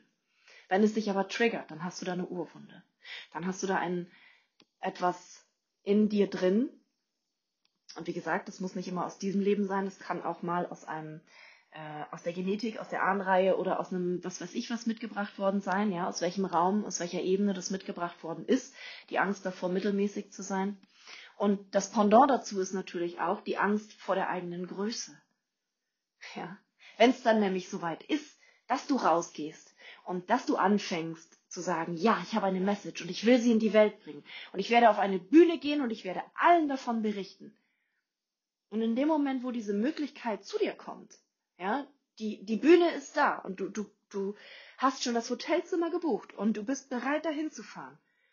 Und dann sagt irgendetwas in dir, Nein, wir sollten diese ganze Veranstaltung absagen lassen. Wir sollten dafür sorgen, dass die ganze Veranstaltung abgesagt wird, damit ich nicht gesehen werde, damit ich nicht so groß werde, damit niemand sehen kann, wie ich versage. Wie ich es dann doch nicht schaffe. Die Angst davor, am Ende wirklich groß zu sein. In diese Größe zu kommen und wirklich deine Message in die Welt zu bringen. Und da sind dann all diese Urwunden aneinandergereiht, ja, diese Angst vor Ablehnung. Was, wenn ich auf der großen Bühne stehe? Meine Message in die Welt bringe, etwas Innovatives, was mir aus dem Herzen herauskommt, mein kreativer Urge. Und die werden dastehen und sagen, das ist scheiße. Ablehnung. Nicht gut genug sein. Ja. Und dann wird vielleicht irgendjemand kommen und sagen, ich kann das besser als du, ich mach das jetzt. Und klau dir die Idee und fängt an, das zu kontrollieren, ja. Oder du darfst deine, ähm, deine Idee dann auf der Bühne quasi, du darfst es nur in einem bestimmten Rahmen erzählen. Es gibt Sachen, die darfst du nicht sagen und du fühlst dich wieder kontrolliert. Es gibt vielleicht ein Team, mit dem du das zusammen machen wolltest und dieses, in diesem Team ist jemand, der sagt, nein, so und so, das darfst du nicht sagen. Du solltest es anders sagen. Du solltest etwas anderes tun. Ja, du stehst vielleicht da und sagst, ja, ich möchte mich als, keine Ahnung, Medium präsentieren und jemand sagt dir, nee, du solltest denen nicht sagen, dass du ein Medium bist. Ja, oder ein Tänzer oder ein Sänger oder was weiß ich. Ja, das solltest du, nein, das, das sehe ich nicht so. In dem Moment, ja, die, die Kehrseite der Medaille von, ich habe Angst davor, immer dieser Loser zu bleiben, ja, immer dieser mittelmäßige Loser zu bleiben und niemals meinen Seelenauftrag hier zu erfüllen. Und dann kommt die Möglichkeit, deinen Seelenauftrag zu erfüllen und dann willst du es kaputt machen, weil du die anderen Urwunden auch hast, nicht geheilt hast, ja, weil du immer noch da stehst und sagst, ich habe keine Macht in meinem Leben. Ich versuche alles zu kontrollieren. Ja, weil ich so, so, so sehr Angst davor habe, die Macht zu verlieren. Weil ich genau weiß, was es bedeutet, wenn ich die Macht verliere. Wenn ich die Macht verliere, dann bin ich so klein mit Hut und dann habe ich gar keinen Einfluss mehr. Also versuche ich alles zu kontrollieren. Jeden Einzelnen, jede Reaktion von jedem Menschen um mich herum versuche ich mit meinem Verhalten zu kontrollieren. Ja. Wozu das jetzt führen kann, ja, und wir kommen jetzt auch gleich zum Schluss, keine Sorge. Wozu das jetzt führen kann, ist, dass wir in Beziehungen auf Distanz gehen. Dass wir versuchen, die Menschen, die uns eigentlich lieb sind, immer eine Armlänge von uns wegzuhalten. Weil unsere Urwunden ja, so stark aktiv sind, genau dann, wenn wir in Beziehung mit anderen Menschen treten. In der Human Design Community wird der Manifesto oft als ähm, ja, Lonesome Wolf bezeichnet, ja, als einsamer Wolf, als jemand, der niemand anderen braucht. Und das stimmt, wenn wir rein theoretisch einfach nur über den Manifestationsstyle des Manifestoren reden. Ja, wir brauchen niemanden. Aber bedeutet das, dass wir auch tatsächlich keine Beziehung zu anderen Menschen haben wollen, dass wir keine intimen, nahen äh, Beziehungen, Freundschaften, Partnerschaften, Co-Creationship, wie auch immer du das nennst, haben wollen. Dass wir mit niemandem vertraut und verletzlich sein wollen. Bedeutet es das wirklich, Manifestor zu sein, dass du alleine bist? Ja? Geht es wirklich darum, dein Leben in Einsamkeit zu verbringen? Und das bedeutet nicht, dass es nicht cool ist, mal eine Phase mit sich alleine zu sein, um in dieses All-Eins-Sein reinzukommen. Das Alleinsein mit sich selbst zu genießen, aushalten zu lernen, deinen eigenen Style zu entwickeln, dass du sagst, hey, das sind meine Bedürfnisse und so fühle ich mich wohl. Ja? Das gelingt uns oft erst dann, wenn wir mal Phasen in unserem Leben haben, wo wir alleine sind. Ohne Partner, ohne Freunde, ohne irgendwelche Beeinflussung. Und dann geht es darum, mal deine Wunden zu lecken, lieber Manifestor, ja, und zu gucken, okay, ja, jetzt, jetzt habe ich mich selbst kennengelernt, jetzt bin ich hier, ich weiß, wer ich bin, ich weiß, was ich kann, ich bin ein Manifestor, yay! Ja. Und dann zu schauen, wenn du jetzt in Beziehung gehst mit Menschen, in die Verbundenheit trittst mit Menschen, was fällt dir auf? An welchen Stellen meldet sich hier und da immer noch mal die Urwunde? Das nicht gut genug sein. Angst davor haben, seine Autonomie zu verlieren. Angst davor haben, abgelehnt zu werden. Ja, und sei da ganz ehrlich mit dir selbst. Und auch die Angst davor, mittelmäßig zu sein. Ja, auch die Angst davor, einen mittelmäßigen Partner zu haben. Oh, jetzt geht's nochmal tiefer, ja. Was, wenn du dir einen Partner ausgesucht hast, der, keine Ahnung, manifestierender Generator ist, der keine besonderen Pläne in seinem Leben hat, außer sich vielleicht eine Holzhütte in den Wald zu bauen und dem Feuer zuzuschauen, und du dir dann einredest, dieser Partner ist zu mittelmäßig für mich. so viele schöne Auswüchse, die diese Urwunden in uns zum Vorschein bringen. Ja, so viele ähm, Energiefelder, die uns gar nicht dienlich sind in dem, was wir eigentlich wollen, nämlich Frieden, Verbundenheit mit dem Leben, Verbundenheit mit anderen Menschen, Verbundenheit mit unserem Business, mit der Natur, mit Geld, mit Freunden, mit der Familie. Und wie kannst du jetzt mit all diesem Wissen über dich, über das Manifestor-Dasein, über die anderen Energietypen, ja, wie kannst du mit diesem Wissen jetzt für dich den größten Raum schaffen, die größte Intimität mit dir selbst herstellen? Wie kannst du es jetzt schaffen, diese Urwunden in dir zu heilen? Ja, was, wenn es nur darum geht, dir darüber bewusst zu werden, dass das da ist? Das ist das faule Ei. Das ist die Methode in meinem Coaching, wie wir mit diesen Urwunden umgehen, unter anderem. Ja, das faule Ei. Und es gibt dazu eine Podcast-Folge, die du dir gleich im Anschluss anhören kannst. Ja, das faule Ei. Diese eine Sache, die niemand über dich wissen darf. Diese eine Sache, die so schlimm ist. Diese eine Sache, mit der du dich nicht zeigen magst. Diese eine Sache, die du seit Jahren versuchst von dir wegzuschieben. Widerstand, nein, nein, das will ich nicht. Und wie gehst du damit um? Was machst du damit? Was machst du jetzt also mit diesen Urwunden, mit diesem Wissen darüber? Du gehst in die Erlaubnis für dich, dass du so sein darfst, wie du bist. Du folgst deiner Strategie zu informieren, ja, die anderen zu informieren, die Außenwelt zu informieren. Und du lässt den Affen in dir weiterhin sprechen. Ja, lass ihn doch plappern. Aber glaub das nicht mehr. In diesem Sinne, jetzt habe ich genug geredet.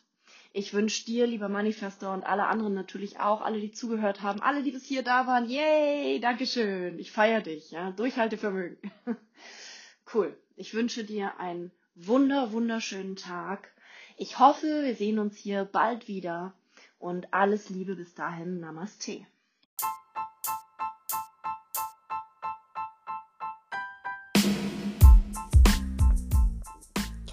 Hey, vielen lieben Dank, wenn du bis hierhin zugehört hast, für deine Aufmerksamkeit und für deine Energie.